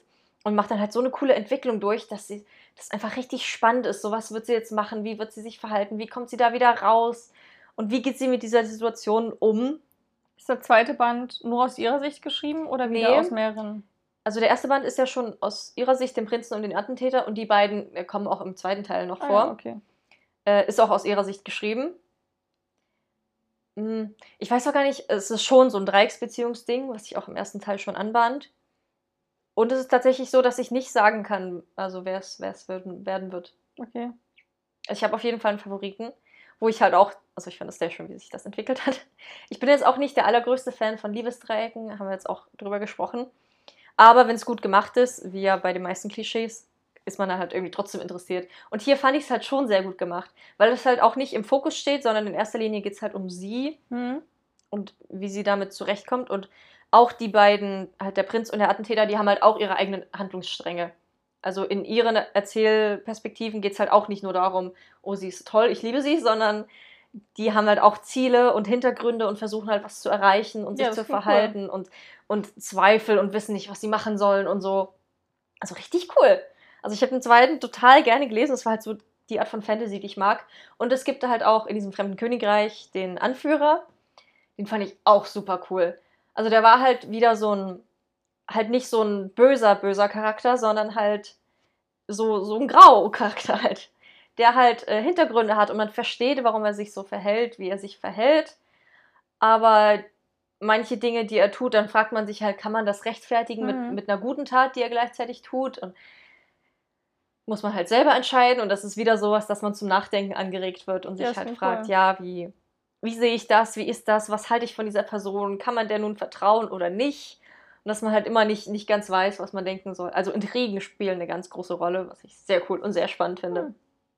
Ja, also super cooles Buch. Will ich auch noch unbedingt lesen. ja. Also, ich, Kuss der Lüge ist da, glaube ich, den meisten Leuten ein Begriff. Das Mhm. ist ja so durch Bookstagram und überall durch. Und ich muss halt sagen, ich finde es. Also, was ich halt witzig finde bei dir, und das habe ich ja auch schon vermutet, weil die meisten Leute sagen, also ich kenne halt so zwei, zwei Lager. Oder eigentlich drei. Es gibt halt die Leute, die feiern die ganze Reihe so. Aber am häufigsten habe ich eben gehört, dass die Leute Band 1 geliebt haben ohne Ende und dann Band 2 mm fanden. Oder ähm, wie du jetzt, jetzt Band 1 so, ja, ist okay und Band 2 total geliebt haben. Also es gibt halt so, ich weiß nicht, ob die beiden so unterschiedlich geschrieben sind oder ob das so wirklich so verschieden ist, dass es da so diese zwei Lager einfach sich gebildet haben. Dass Leute, die Band 1 geliebt haben, Band 2 eben nicht mehr so mögen, weil es Mhm. anscheinend anders ist. Naja, die Handlung ist halt anders. Für mich passiert einfach viel mehr im zweiten Hm. Band. Und im ersten, also da ist sie halt in dieser, in dieser Taverne und arbeitet da und lernt halt die Typen kennen. Es ist halt ein bisschen mehr Fokus auf dieses Liebe. Liebesdreieck, was für mich aber irgendwie aus irgendeinem Grund nicht so gut rüberkam, weil ich das Gefühl hatte, dass man die noch nicht viel kennenlernt, die Personen. Hm. Also keine der drei. Weil man weiß ja auch nicht, wer der Prinz und wer der Attentäter ist. Das heißt, dir fehlt da der Hintergrund und eigentlich die Motivation des Charakters. Und deswegen Ja, fand ich das schwierig, mich da Mhm. reinzuversetzen. Was, wer sind die, was wollen die, kann man denen trauen so?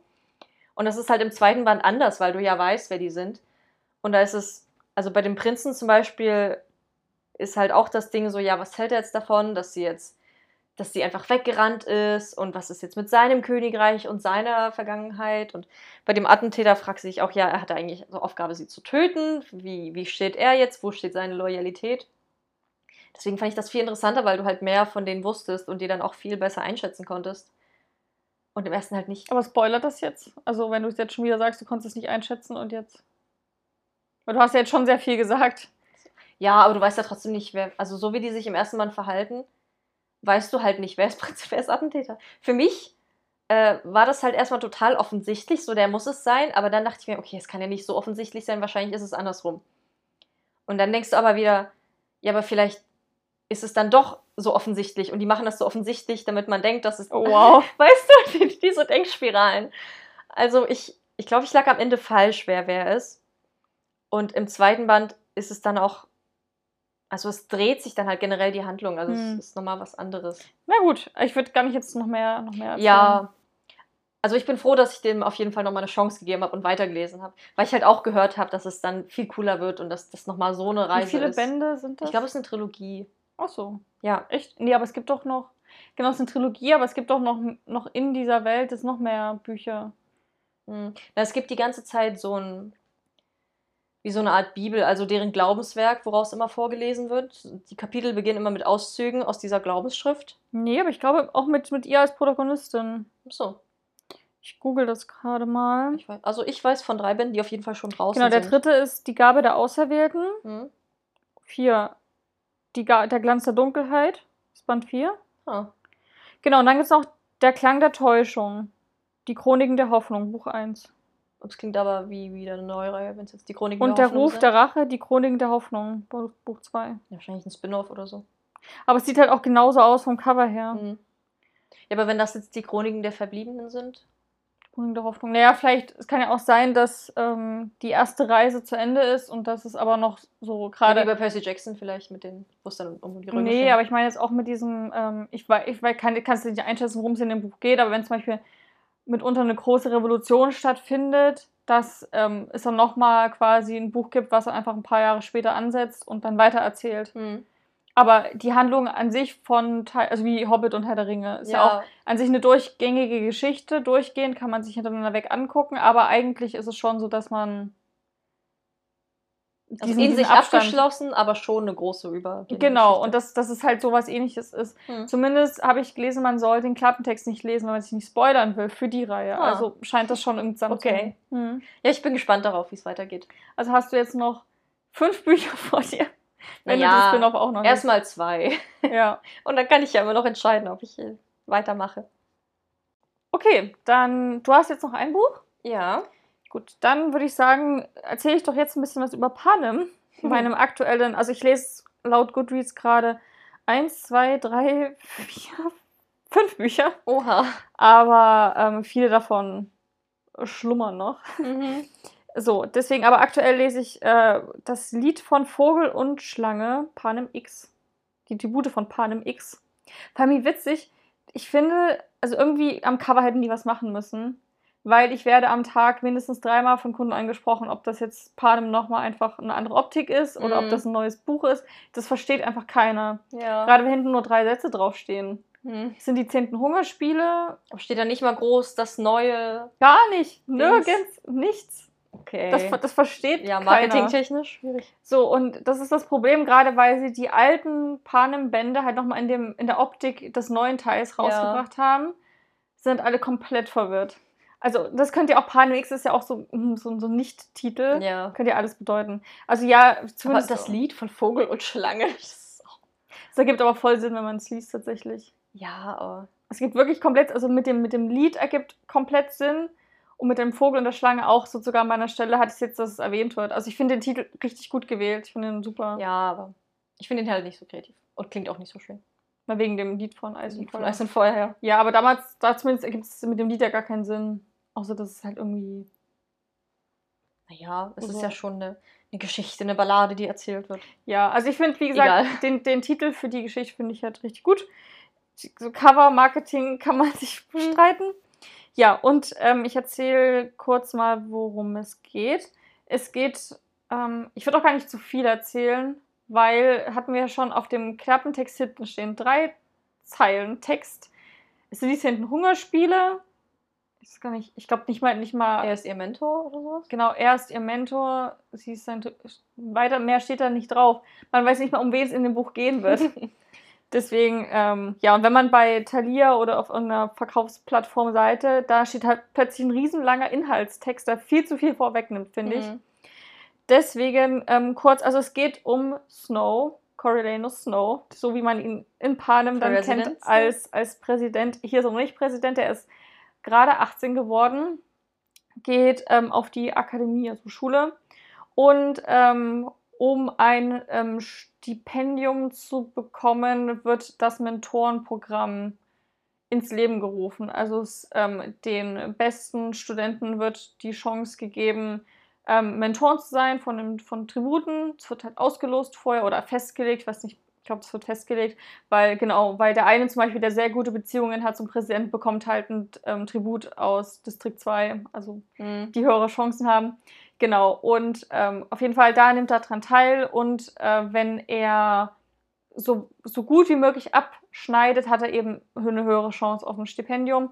Deswegen ist das ist halt ein Anreiz und man merkt schon, Snow ist schon der Snow, den man auch in den Filmen kennt. Noch nicht ganz so, also ich bin mal gespannt auf die Entwicklung. Es bahnt sich gerade sowas an. Ich bin jetzt ungefähr bei der reichlichen Hälfte Mhm. Vom Buch und ich finde es halt echt spannend. Ach genau, noch sein Tribut ist aus Distrikt 12, das, das Mädchen und wird halt schon so, wandelt sich so ein bisschen so eine Liebesbeziehung an. Wobei auch nicht so richtig, hier in dem Klappentext wird das ja so richtig gesagt, so ja, hier, die, die sind verliebt und bla bla bla. So, ich, hm, oh, es ist, ich, weiß, ich weiß gar nicht, wie ich das Buch beschreiben soll. Also irgendwie, ich finde es unterhaltsam. Es macht mir auch Spaß beim Lesen, aber ich hatte ganz andere Erwartungen an dieses Buch. Hm. Ich dachte einfach, okay, das ist jetzt die Panem-Welt, ähm, wir sind wieder zurück, es ist spannungsreich, vielleicht auch aus zwei Perspektiven erzählt. So dieses Arenending und dann hast du wieder Snow von außen, der drauf guckt, so irgendwie Spannung, aber es liest sich irgendwie mehr wie so, ich weiß nicht, wie so eine lebendige Biografie. Ich weiß nicht, wie man das erzählen kann, aber wie so ein, wie so ein, manchmal sehr berichtartig, also wo einfach so erzählt wird, was passiert und in Mhm. welchen, was in seinem Kopf, also es ist ja auch als dritten Person geschrieben, nicht aus seiner Sicht. Ich glaube, das trägt auch viel dazu bei. Und wird ganz viel so, wie reagiert er auf manche Dinge, wie nimmt er Dinge wahr, was geht in seinem Kopf vor, welche, welche Gedanken und auch nur seine, also wo man wirklich verstehen lernt, wie Snow überhaupt denkt, was ihm wichtig ist, worauf es ihm ankommt, was er überhaupt bezwecken will. Weil ich finde, im Film hat er ja sehr viel mehr Präsenz als in den Büchern. Ja. Ähm, und da ist er ja auch dieser Charakter, den man nicht so richtig einschätzen kann. Oft so dieses, man weiß, okay, er ist böse, er ist irgendwie hinterlistig. Aber was er eigentlich will, so richtig, weiß man eben nicht. Er ist ein sehr durchtriebener Charakter, so sehr undurchsichtig. Und ich hatte Angst gehabt, das war ja auch ähm, der größte Kritikpunkt von uns beiden, dass es nicht so ein Snow ist der Gute und dann Liebesbeziehung, dann stirbt sie vielleicht und deswegen ist er böse geworden. Da hatten wir ja Mhm. beide Angst, dass es in die Richtung geht. Und es ist absolut nicht. Also Snow hat jetzt keine Gehirnwäsche durchlebt. Er hat andere moralische Vorstellungen als später vielleicht. Das kann ich noch eben nicht einschätzen, weil in, dem, in, in Panem selber hat er ja, wie gesagt, sehr wenig Präsenzzeit. Aber ja, also man merkt ja so, wie es langsam bei ihm arbeitet und wie er sich entwickelt und wie er zu dem Menschen wird, der er dann mal später sein wird. Und das finde ich halt super spannend erzählt. Und wie gesagt, es ist halt sehr. Hier sind auch zum ersten Mal in den 10. Hungerspielen die Hungerspiele überhaupt ansatzweise so, wie sie mal später sein werden.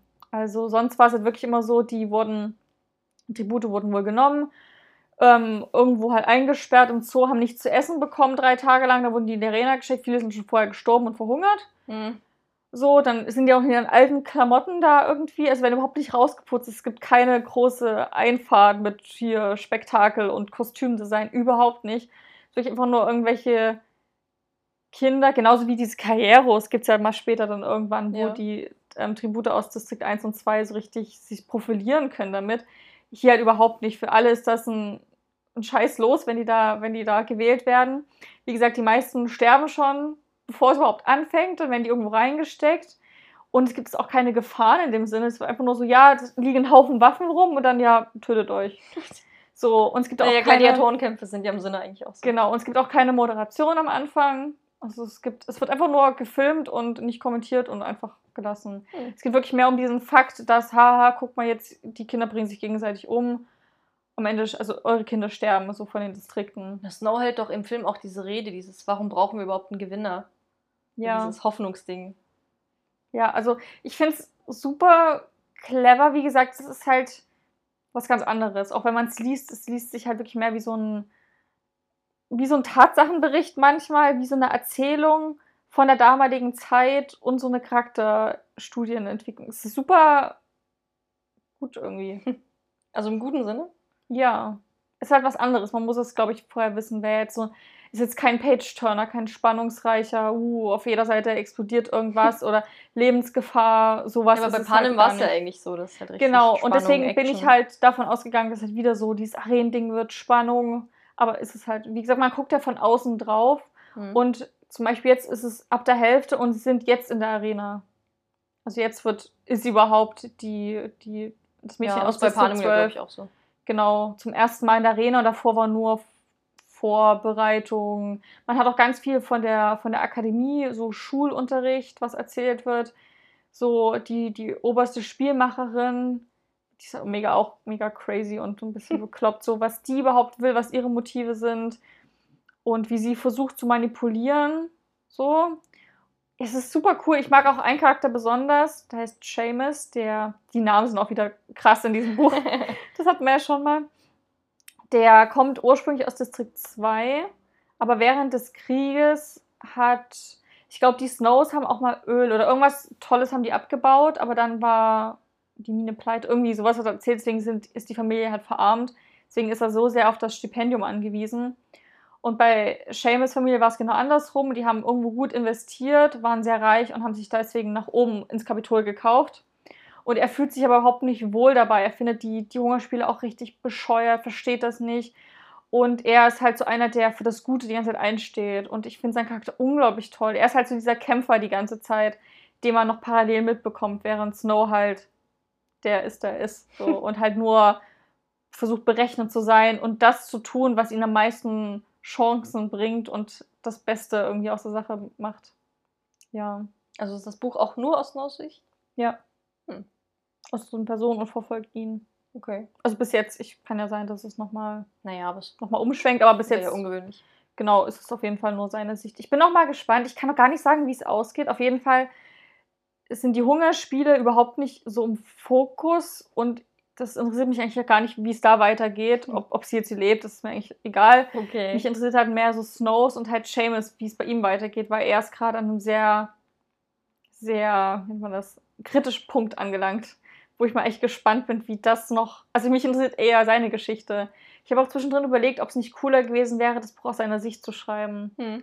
So als dieser Kämpfer allein unter Löwen, so. Das hätte auch wahrscheinlich cool gewesen. würde diese aber- Aspekte umgeben von Feinden. ja, aber ich bin mal echt gespannt, wie, wie das weitergeht. Auf jeden Fall, also ich finde es ist für mich jetzt noch kein Fünf-Sterne-Buch, aber so Mhm. solide vier Sterne. Es liest sich richtig gut, ist auch unterhaltsam, aber ganz anders, als man es erwartet hätte, was ja aber eigentlich gut ist. Hm. Du wolltest doch auch gerade dieses im Kapitol, dass man da mehr erfährt ja, und deswegen ist es schon ganz cool. so.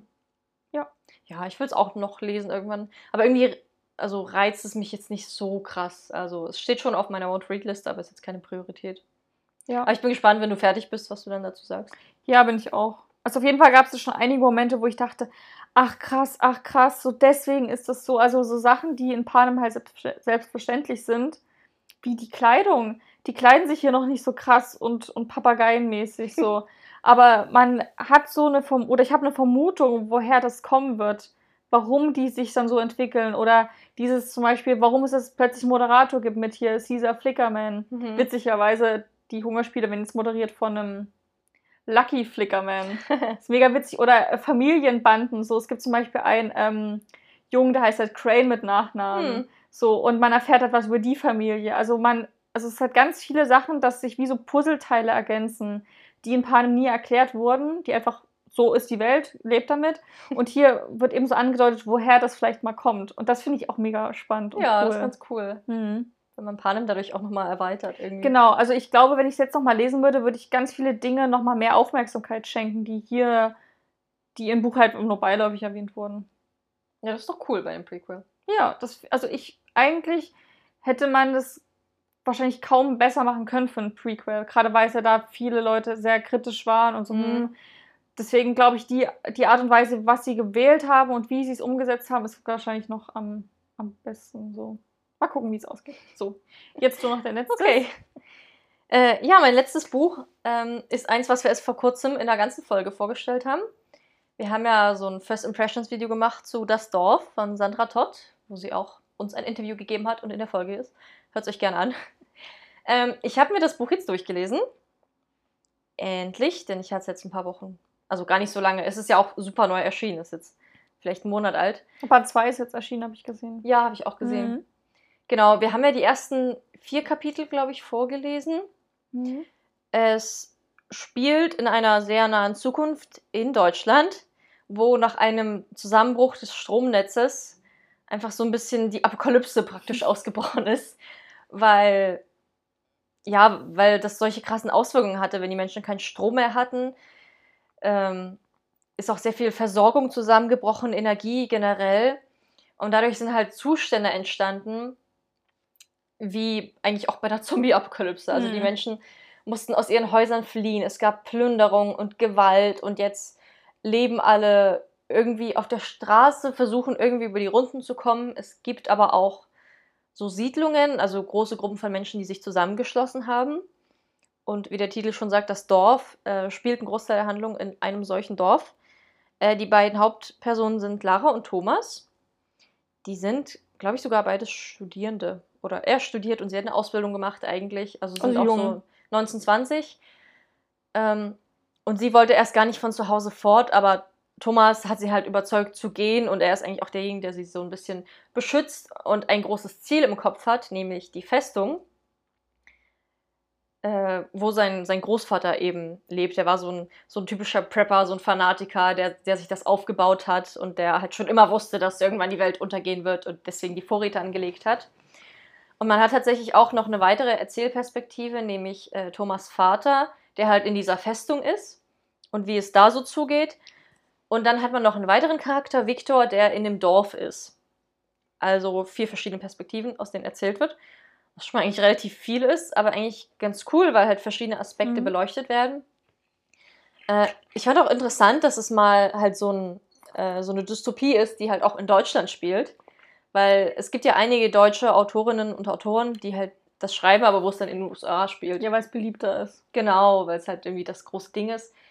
Wobei es irgendwie naheliegender ist, über das zu schreiben, was man kennt. Ja. Zum Beispiel in Deutschland hat ja nicht jeder einfach eine Waffe einstecken Das fand ich und einen kann sich richtig coolen Aspekt schon in der Leseprobe. Mhm. Dass die, weil sonst ist ja wirklich mal so bei Walking Dead, ständig haben die immer Waffen und können damit Ja. jeden abknallen. Jetzt einfach halt mal so, ja, gibt halt Messer und andere Waffen. Wobei die haben auch Waffen, also die haben auch Schusswaffen. ja. Aber halt, das ist nicht so, so krass und üblich wie halt Nee, brauchst halt einen Waffenschein. so ne? bei Walking Dead. Ja, Genau, das sind dann halt meistens Soldaten, die das haben oder die irgendwie genau, Jäger da gibt's ja auch sowas. Sinn, ja. Genau, ja, also so, dass es Sinn macht. Und ja, also ich finde es auch, die Namen sind sehr deutsch. Ganz witzig. Ist irgendwie ungewohnt, weil die heißen wirklich so, Charaktere halt, halt, heißen halt Walter und Friedrich, Hilde und Mathilda und Helena und ja, halt Thomas. So sehr deutsche Namen, von denen ich noch nicht so oft gelesen habe. Fand ich irgendwie ganz witzig, weil mir das so aufgefallen ist. Ähm, äh, ja, davon abgesehen fand ich es halt leider ein bisschen enttäuschend, weil der Schreibstil halt sehr ungewohnt ist, vor allem für mich. Also es wird halt sehr viel erzählt. Es ist im größten Teil eigentlich eine Nacherzählung. Es gibt sehr wenig Dialoge und auch sehr wenig direkte Rede. Selbst wenn Leute miteinander reden, ist es halt schon so, dass häufiger gesagt wird, sie erzählte ihm von ihren Sorgen, anstatt dass sie tatsächlich direkte Rede benutzt und erzählt, was ihre Sorgen sind Hm. wird es halt in so einem Nebensatz umformuliert. Und das fand ich halt sehr ungewohnt. komisch auch, ja. Ja, und ein bisschen seltsam, weil dadurch ist es halt, also es fühlt sich halt an wie eine Nacherzählung. Man ist nicht so nah bei den Charakteren und hat nicht das Gefühl, dass man die selber einschätzen kann und dass man halt dieses, nach diesem Show-Don't-Tell-Prinzip, dass man halt etwas gezeigt bekommt und das daran offensichtlich wird, sondern es wird dir einfach gesagt so. Es wird Mhm. gesagt, sie war ängstlich, sie guckte ängstlich, sie machte sich Sorgen. Sie erzählte davon, dass sie sich Sorgen machte. Und das fand ich halt ein bisschen schade, weil das dadurch ein bisschen, ein bisschen Spannung und Emotionalität rausgenommen hat. Hm. Generell, das Buch ist auch sehr dünn, also es sind so 270 Seiten knapp. Und deswegen ist es halt auch die Handlung sehr gerafft. Also es passiert sehr viel so Schlag auf Schlag oder es wird halt erzählt. Zum Beispiel in, in diesem Dorf, was es gibt, wird halt einfach über ein, zwei Seiten erzählt, wie kam es dazu, dass dieses Dorf da ist. Hm. Also es wird nicht irgendwie nach und nach in einem Dialog offenbart, sondern es wird halt nacherzählt, die Vergangenheit. Und ja, das zieht sich halt so durchs, durchs ganze Buch. Also ich hätte mir an vielen Stellen einfach längere Passagen gewünscht und ein bisschen mehr, mehr Dialog, mehr Charakterentwicklung, mehr Aufbau der Beziehung. Zum Beispiel auch so ein Faktor ist, es wird halt, es gibt so einen Charakter, den mögen alle nicht. Da wird halt gesagt, hm, auf den ersten Blick mochte ich die Person nicht. Und der andere meinte, ja, ich habe ihn auch noch nie gemocht. Aber warum die die Person nicht mögen und was denn jetzt, also was denn da dahinter steckt, wird halt irgendwie nicht gesagt. Und deswegen konnte ich das dann eben auch nicht nachvollziehen. Hm. Also hätten die zum Beispiel die Person, ein klassisches Beispiel, einen Hund treten lassen, die Person hast du sofort, Ja. wenn die Scheiße zu tun ist. Oder hätte die jemanden schlecht behandelt, so, dann weißt du sofort, okay, ja, mag ich nicht. Aber wenn dir gesagt wird, nee, wir mögen die Person alle nicht, dann, dann reicht es halt nicht, um es selber auch zu fühlen. Äh, und dann gab es halt so ein paar Formulierungssachen, die halt, wo ich so ein bisschen über die Sätze gestolpert bin.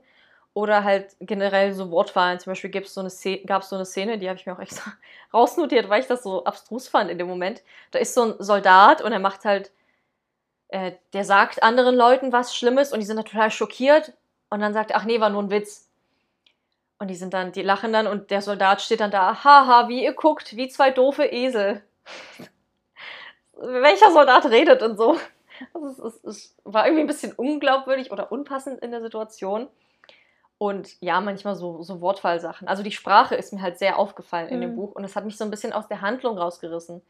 Weil das, was eigentlich passiert, ist halt schon interessant, ist auch äh, cool und man will halt mehr davon wissen, gerade weil es ja diese ganzen Parteien gibt. Es gibt dieses Dorf, es gibt diese Festung, es gibt die beiden, dieses Pärchen, was da halt durch die Gegend rennt und da irgendwie zwischen den Fronten steht. Aber ja, dadurch, dass es halt so ein bisschen sehr gerafft und nacherzählt war, war es halt irgendwie nicht so, Ja. nicht so spannend, leider. Also Mittelfeld, das Buch. Ja, Mittelfeld. Es ist ja auch ihr Debütroman von Sandra Todd. Deswegen glaube ich, ist da ganz viel Luft nach oben.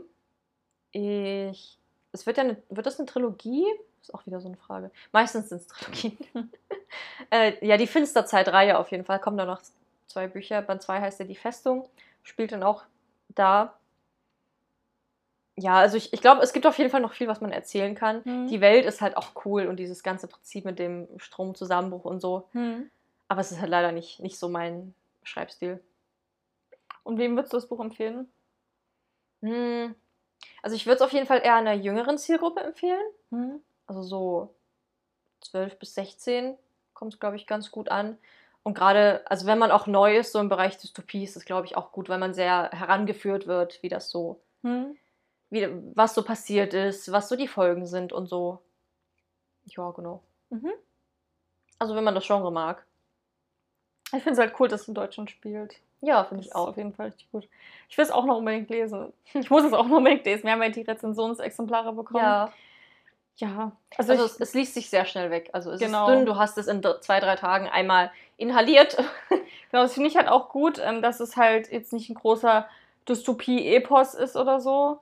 Dass es vielleicht wirklich so ein Buch ist, das man gut jetzt einfach mal in die Tasche stecken kann im Urlaub oder Ja. für einen Kurztrip am Wochenende. Genau, für so nebenbei ist es. Genau, okay. und einfach schön weglesen kann, was jetzt, ähm, gut, Sprache kann ich jetzt nicht einschätzen, aber wo man jetzt einfach flüssig weglesen kann und jetzt nicht nur so ein, oh, ich muss jetzt innehalten, das war mir jetzt zu heftig oder oh, was passiert jetzt? Also wo man so richtig so, na, das ist ja auch, also mitunter sind ja auch Bücher, die jetzt nicht alles von einem abverlangen an Emotionen, gar nicht so verkehrt. Gerade Mhm. wenn man was Entspanntes will zwischendurch.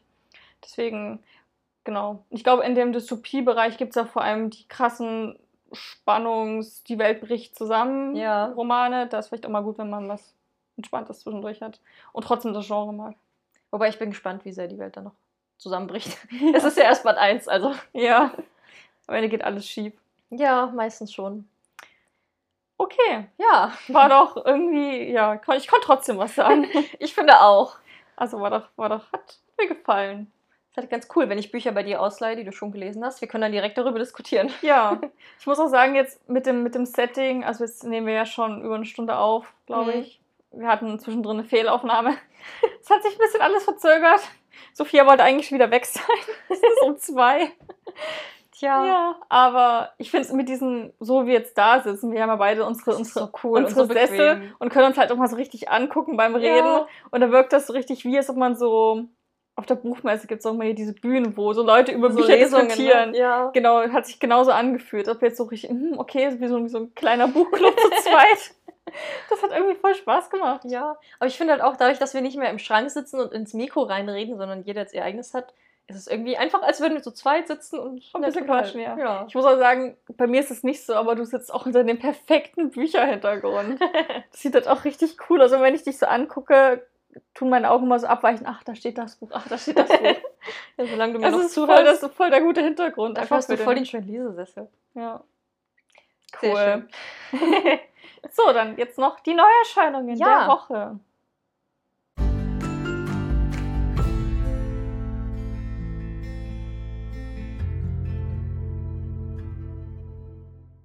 Okay, ich habe ja vorhin schon mal erzählt, dass bei Panem ja der Klappentext ganz wenig war und dann im Internet stand ein Riesenabsatz zum Inhalt. Hm. Und ich stelle heute ein Buch vor mit dem gleichen Prinzip.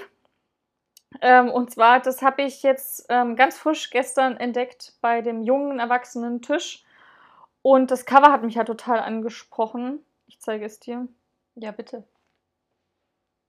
Hm, sehr schlicht, minimalistisch. Ja, aber es ist halt, also es fühlt sich, ähm, also es ist halt komplett rot. Das heißt After the Fire von Will Hill. Cooler Name, Will ne? Hill. aus dem DTV-Verlag in der Reihe Hansa. Das Buch ähm, ist halt, wie gesagt, komplett blutrot, passt perfekt für so ein Rainbow Bookshelf, damit du ein ganz rotes Buch brauchst. Und ist halt so, ich, also es sah für mich so richtig nach Hitze aus, richtig Sommer. Und es heißt auch After the Fire. Und es ist halt so ein bisschen angeraut, fühlt sich so an, als ob wie so Asche drauf liegt. Es ist halt super cool optisch irgendwie, ist eine Klappenbroschur. Und ich dachte halt, ähm, dass es vielleicht so in die Richtung geht wie Dry, zumindest vom, vom Namen her. Mhm. Und war halt so, huh, cool, will ich lesen. Und dann habe ich den Klappentext gelesen hinten, der nichts verrät, super spannend klang. Und dann nochmal die Innenklappe, also bei den broschierten Büchern habt ihr ja nochmal innen drin, sowas. Verrät auch nicht zu viel. Und da war ich so, oh Gott, ich will das lesen. Und dann habe ich, dann hab ich reingelesen. Es war dann abends, waren auch fast keine Kunden mehr im Laden. Und habe ich so reingelesen. Und dann habe ich so gelesen und gelesen und gemerkt so, oh scheiße, warte, ich habe schon wieder drei Seiten gelesen. Ich bin hier zum Arbeiten, also wo ich wirklich so richtig drin versunken bin. Cool. So komplett wirklich so instant alles um mich herum ausgeschalten habe. Und das ist ein sehr gutes Zeichen, finde ich, wenn ein Buch das schafft. Genau, da habe ich extra nochmal ein YouTube-Video geguckt, um den, um den Klappentext zu finden, weil den findet man halt nirgendwo auf irgendeiner Verkaufsplattform, sondern immer noch diesen riesig langen Text, der, finde ich, viel zu viel verrät. Hm. Genau. Und deswegen lese ich erstmal jetzt den Klappentext vor. Warte, ich erzähle noch vorher, dass es jetzt schon draußen ist, logischerweise, am 24.07., also jetzt ganz frisch erschienen. Mhm. Ähm, und kostet 15,95 Euro. Also, der Klappentext. Es sind Dinge, die sich in mein Gedächtnis gebrannt haben, Namen, die nicht vergehen werden. Hör nicht auf sie, alles wird gut werden, du brauchst keine Angst zu haben. Ich starre ihn an, ich starre ihn an und sage kein Wort. Sogar jetzt noch, nach dem Feuer und den Schüssen und dem Blut, gibt es etwas, wovor man Angst haben muss. Und ich sehe dabei ihn an. Und dann steht unten drunter, ein herzzerreißendes Porträt eines jungen Mädchens, um, das um sein Überleben kämpft. Und dann ein Zitat von Kirkus, ein bemerkenswertes Buch über Leid und Freude, über Schuld und Bösartigkeit, über Erlösung und Wahrheit. Hm. Und finde ich voll gut. Also mit diesem Part über Feuer und Schüsse und Blut hat's du mich. Ja, ich finde das richtig gut. Vor allem ähm, der Autor von Sieben Minuten nach Mitternacht, Patrick Ness, hat auch, steht halt ganz vorne auf dem Cover dr- drauf geschrieben, total anders. Punkt, Punkt, Punkt, aufregend und faszinierend. Und so klingt es, klingt halt auch mal ganz nicht so typisch irgendwie. Und jetzt lese ich euch nochmal die Innenklappe vor. Die verrät vielleicht einen Ticken mehr. Davor lebte sie mit ihrer Familie innerhalb des Zauns. Danach ist sie in eine Einrichtung gefangen. Davor durfte sie niemals das Anwesen verlassen, niemals mit Außenstehenden sprechen, niemals durfte sie ihre Meinung sagen. Danach stellen ihr viele Leute Fragen, wollen wissen, was mit ihr passiert ist und versuchen herauszufinden, wer sie wirklich ist. Davor dachte sie, sie würde vor etwas geschützt. Danach erzählen die Leute ihr, dass sie jetzt endlich in Sicherheit sei. Sie ist sich nicht sicher, was besser ist, davor oder danach. Sie weiß nur, dass es Fragen gibt, die sie nicht beantworten kann. Und wenn alles, was man ihr davor erzählt hat, Lügen waren, wie kann sie wissen, wer jetzt die Wahrheit sagt? Klingt voll gut. Ja, es klingt voll gut. Also ich kann vielleicht mal den, den, das, den Bereich nennen, in dem das Ganze spielen wird, das, äh, worum es geht. Es geht tatsächlich um religiöse Sekte. Ah. Genau. Und da wohl ganz. Also wie gesagt, ich habe so reingelesen und das. Ich war sofort drin. Ich find, fand das unglaublich spannend. Ich habe auch mal einen Film gesehen mit Emma Watson. Regression heißt der. Hast du den gesehen? Nee. Nee, da geht es auch um Sekte. Und das Thema war einfach unglaublich faszinierend. Also da ging es auch viel mit um dieses Satans Anbetungskram so. Mhm. Ne? Und halt geht es um, glaube ich, eine junge Frau, gespielt von Emma Watson, die ähm, ihren Vater beschuldigt, sie vergewaltigt zu haben im Rahmen von so einer Messe, von so einer schwarzen Messe Mhm. und halt so ganz viel da. Und das fand ich halt schon so krass, krass, krass, wo ich das geguckt habe, war ich schon so, mhm. Ähm, keine Ahnung, wie das jetzt hier ist. Also ich habe jetzt nichts von Satan oder irgendwas gelesen, sondern nur, dass es halt um, um Sekte geht. Okay. Und ich finde es halt ich auch noch nie gelesen. Nee, ich finde es richtig, es klingt auch unglaublich spannend Ja. und so nach einem richtigen Page-Turner. Ja. Ich habe auch auf Goodreads Rezensionsbuch sehr gut bewertet. Ähm, das hat auch den Young Adult Book Prize gewonnen, der so sehr heiß begehrt ist in Großbritannien. Das ist auch ein, ein britischer Autor. Und ähm, genau, deswegen bin ich da mal echt gespannt. Und bei Goodreads waren noch ganz viele Kommentare, die halt meinten, ich habe das Buch an einem Tag gelesen, ich habe noch nie so schnell ein Buch gelesen, dass es halt so wirklich richtig super spannend wäre und alles. Genau. Okay. Also, Also klingt voll gut. Das will ich auch lesen. Wie heißt Ja. das? After the Fire. After the Fire. Okay. Merke ich mir. Hm. Mein Buch ist ein Science-Fiction-Roman diesmal. Cool. Und klingt auch sehr Science-Fiction-mäßig vom Titel her. Die letzte Astronautin von David Wellington. Und dann steht auf dem Titel auch nochmal, wir dachten, wir würden sie nicht länger brauchen. Wir haben uns geirrt. äh, ist jetzt am 3. August erschienen im Piper Verlag für 18 Euro broschiert. So, ich lese mal vor, worum es geht. Mhm. Sally Jensen war einst die wichtigste Astronautin der NASA, bis ihre Mission zum Mars in einer Katastrophe endete. Inzwischen hat sie sich zur Ruhe gesetzt. Doch als ein riesiges außerirdisches Objekt ins Sonnensystem eindringt und bedrohlich die Erde umkreist, bleibt der NASA nur eine Möglichkeit. Sie muss Sally Jensen überzeugen, in den Weltraum zurückzukehren. Widerwillig lässt Sally sich darauf ein. Als sie erkennt, welches Geheimnis sich hinter dem Objekt verbirgt, wird ihr bewusst, dass das Schicksal der Menschen in ihren Händen liegt. Und dann gibt es hier nochmal so ein Zitat. Äh, zum einen ein Science-Fiction-Epos für alle Fans von der Marsianer. Habe mich Mhm. auch kurz daran erinnert. Eine spannende, rasante Geschichte vom Erstkontakt. Ein Wettlauf gegen die Zeit, um die Menschheit zu retten. Eine altgediente Astronautin, die versucht, die Dinge wieder in Ordnung zu bringen. Und eine fremde Alienwelt, die es zu erforschen gilt. Diese Geschichte hat alles. Cool. Ja, Das erinnert mich irgendwie sehr an das neue Christopher Paolini-Buch, was bald rauskommen wird. ja, das ist wieder so ein Alien-Erstkontakt-Ding. ne? Genau, es geht auch irgendwie um so einen Spalt, wo die Person, der Charakter irgendwas Krasses sieht und erfährt und dann bricht die Hölle zusammen. Ja, ich finde alles, was mit Aliens zu tun hat, irgendwie super spannend. ja, Habe ich als Buch auch noch nicht gelesen, nur sehr viele Filme gesehen. ich habe nur, glaube ich, diesen Film hier, wie heißt er, mit diesem, Live? Nee, wo dieses große, riesige, unbekannte Objekt plötzlich auf der Erde auftaucht. Arrival. Ja, Ja, der war den auch fand gut. ich richtig. Der war so richtig schön klaustrophobisch und so. Mhm. Aber auch kompliziert und so mit diesem, wie das dann am Ende war. Ja, aber ich fand den richtig gut gemacht. Ich auch. Ja. Ja, Cool. genau. Schön, Dann zwei gute Bücher dann haben wir es doch geschafft. Ich habe unglaublich doll Oh, Hunger ja, ich jetzt. auch mein Bauch knurrt schon wieder die ganze Zeit. Ja, wir hoffen, es hat euch gefallen. Ja, Wir hoffen, ihr seid mit dem Ton einverstanden, dass das für euch jetzt eine Verbesserung ist und nicht eine Verschlechterung. ja, gut. Äh, ja, vielleicht habt ihr auch das eine oder andere Buch schon gelesen, was wir hier erwähnt haben. Ja. Sagt uns gerne eure Meinung dazu auf Instagram. Gerne auch Empfehlungen, wenn ihr sagt, oh, ich habe da dieses eine Buch gelesen, das klingt voll nach die Chroniken der Verbliebenen, was Sophia gefallen hat, dann lasst uns das auch gerne wissen. Zum Beispiel Whisper I Love You von Mila Olsen habe ich nur durch einen Kommentar auch bei uns auf Instagram gelesen, Ah, ja, stimmt. wo jemand meinte, oh, ihr habt das Buch geliebt, dann gefällt euch wahrscheinlich auch das von ihr. Und so war es dann auch. Ja.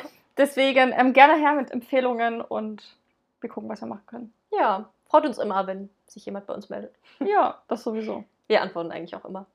So, dann essen wir jetzt Pommes, Burger und Äh. sehen uns nächste Woche Ja, wieder. nächste Woche lassen wir eine unserer sehr beliebten Folgen wieder aufleben. Und zwar geht es um 1000 Gefahren.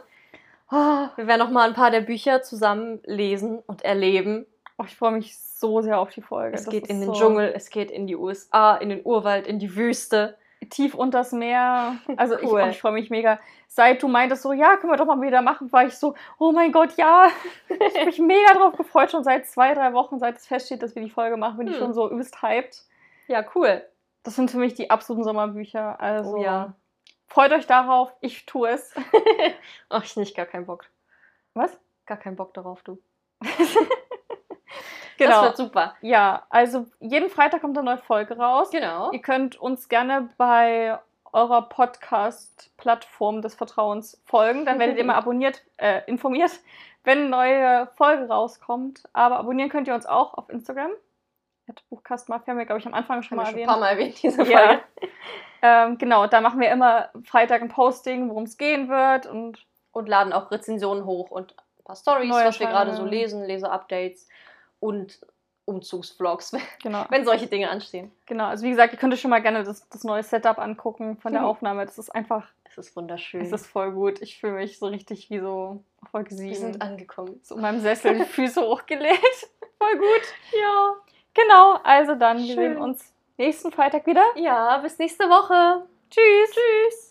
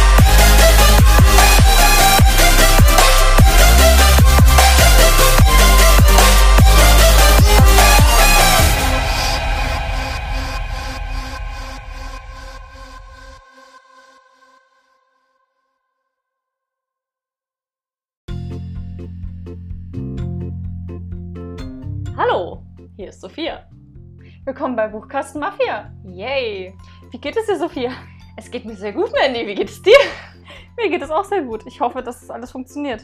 Ich hoffe Oh, auch. wer ist denn hier so laut? Geht das Schön. bei dir? Es ist sogar sehr bequem. Ungewohnt. Hallo bei einer neuen Folge. Yay, willkommen zurück. wow. Wow. Ja. Wir nochmal, Fängst du nochmal an? Ja. Oh Gott, doof.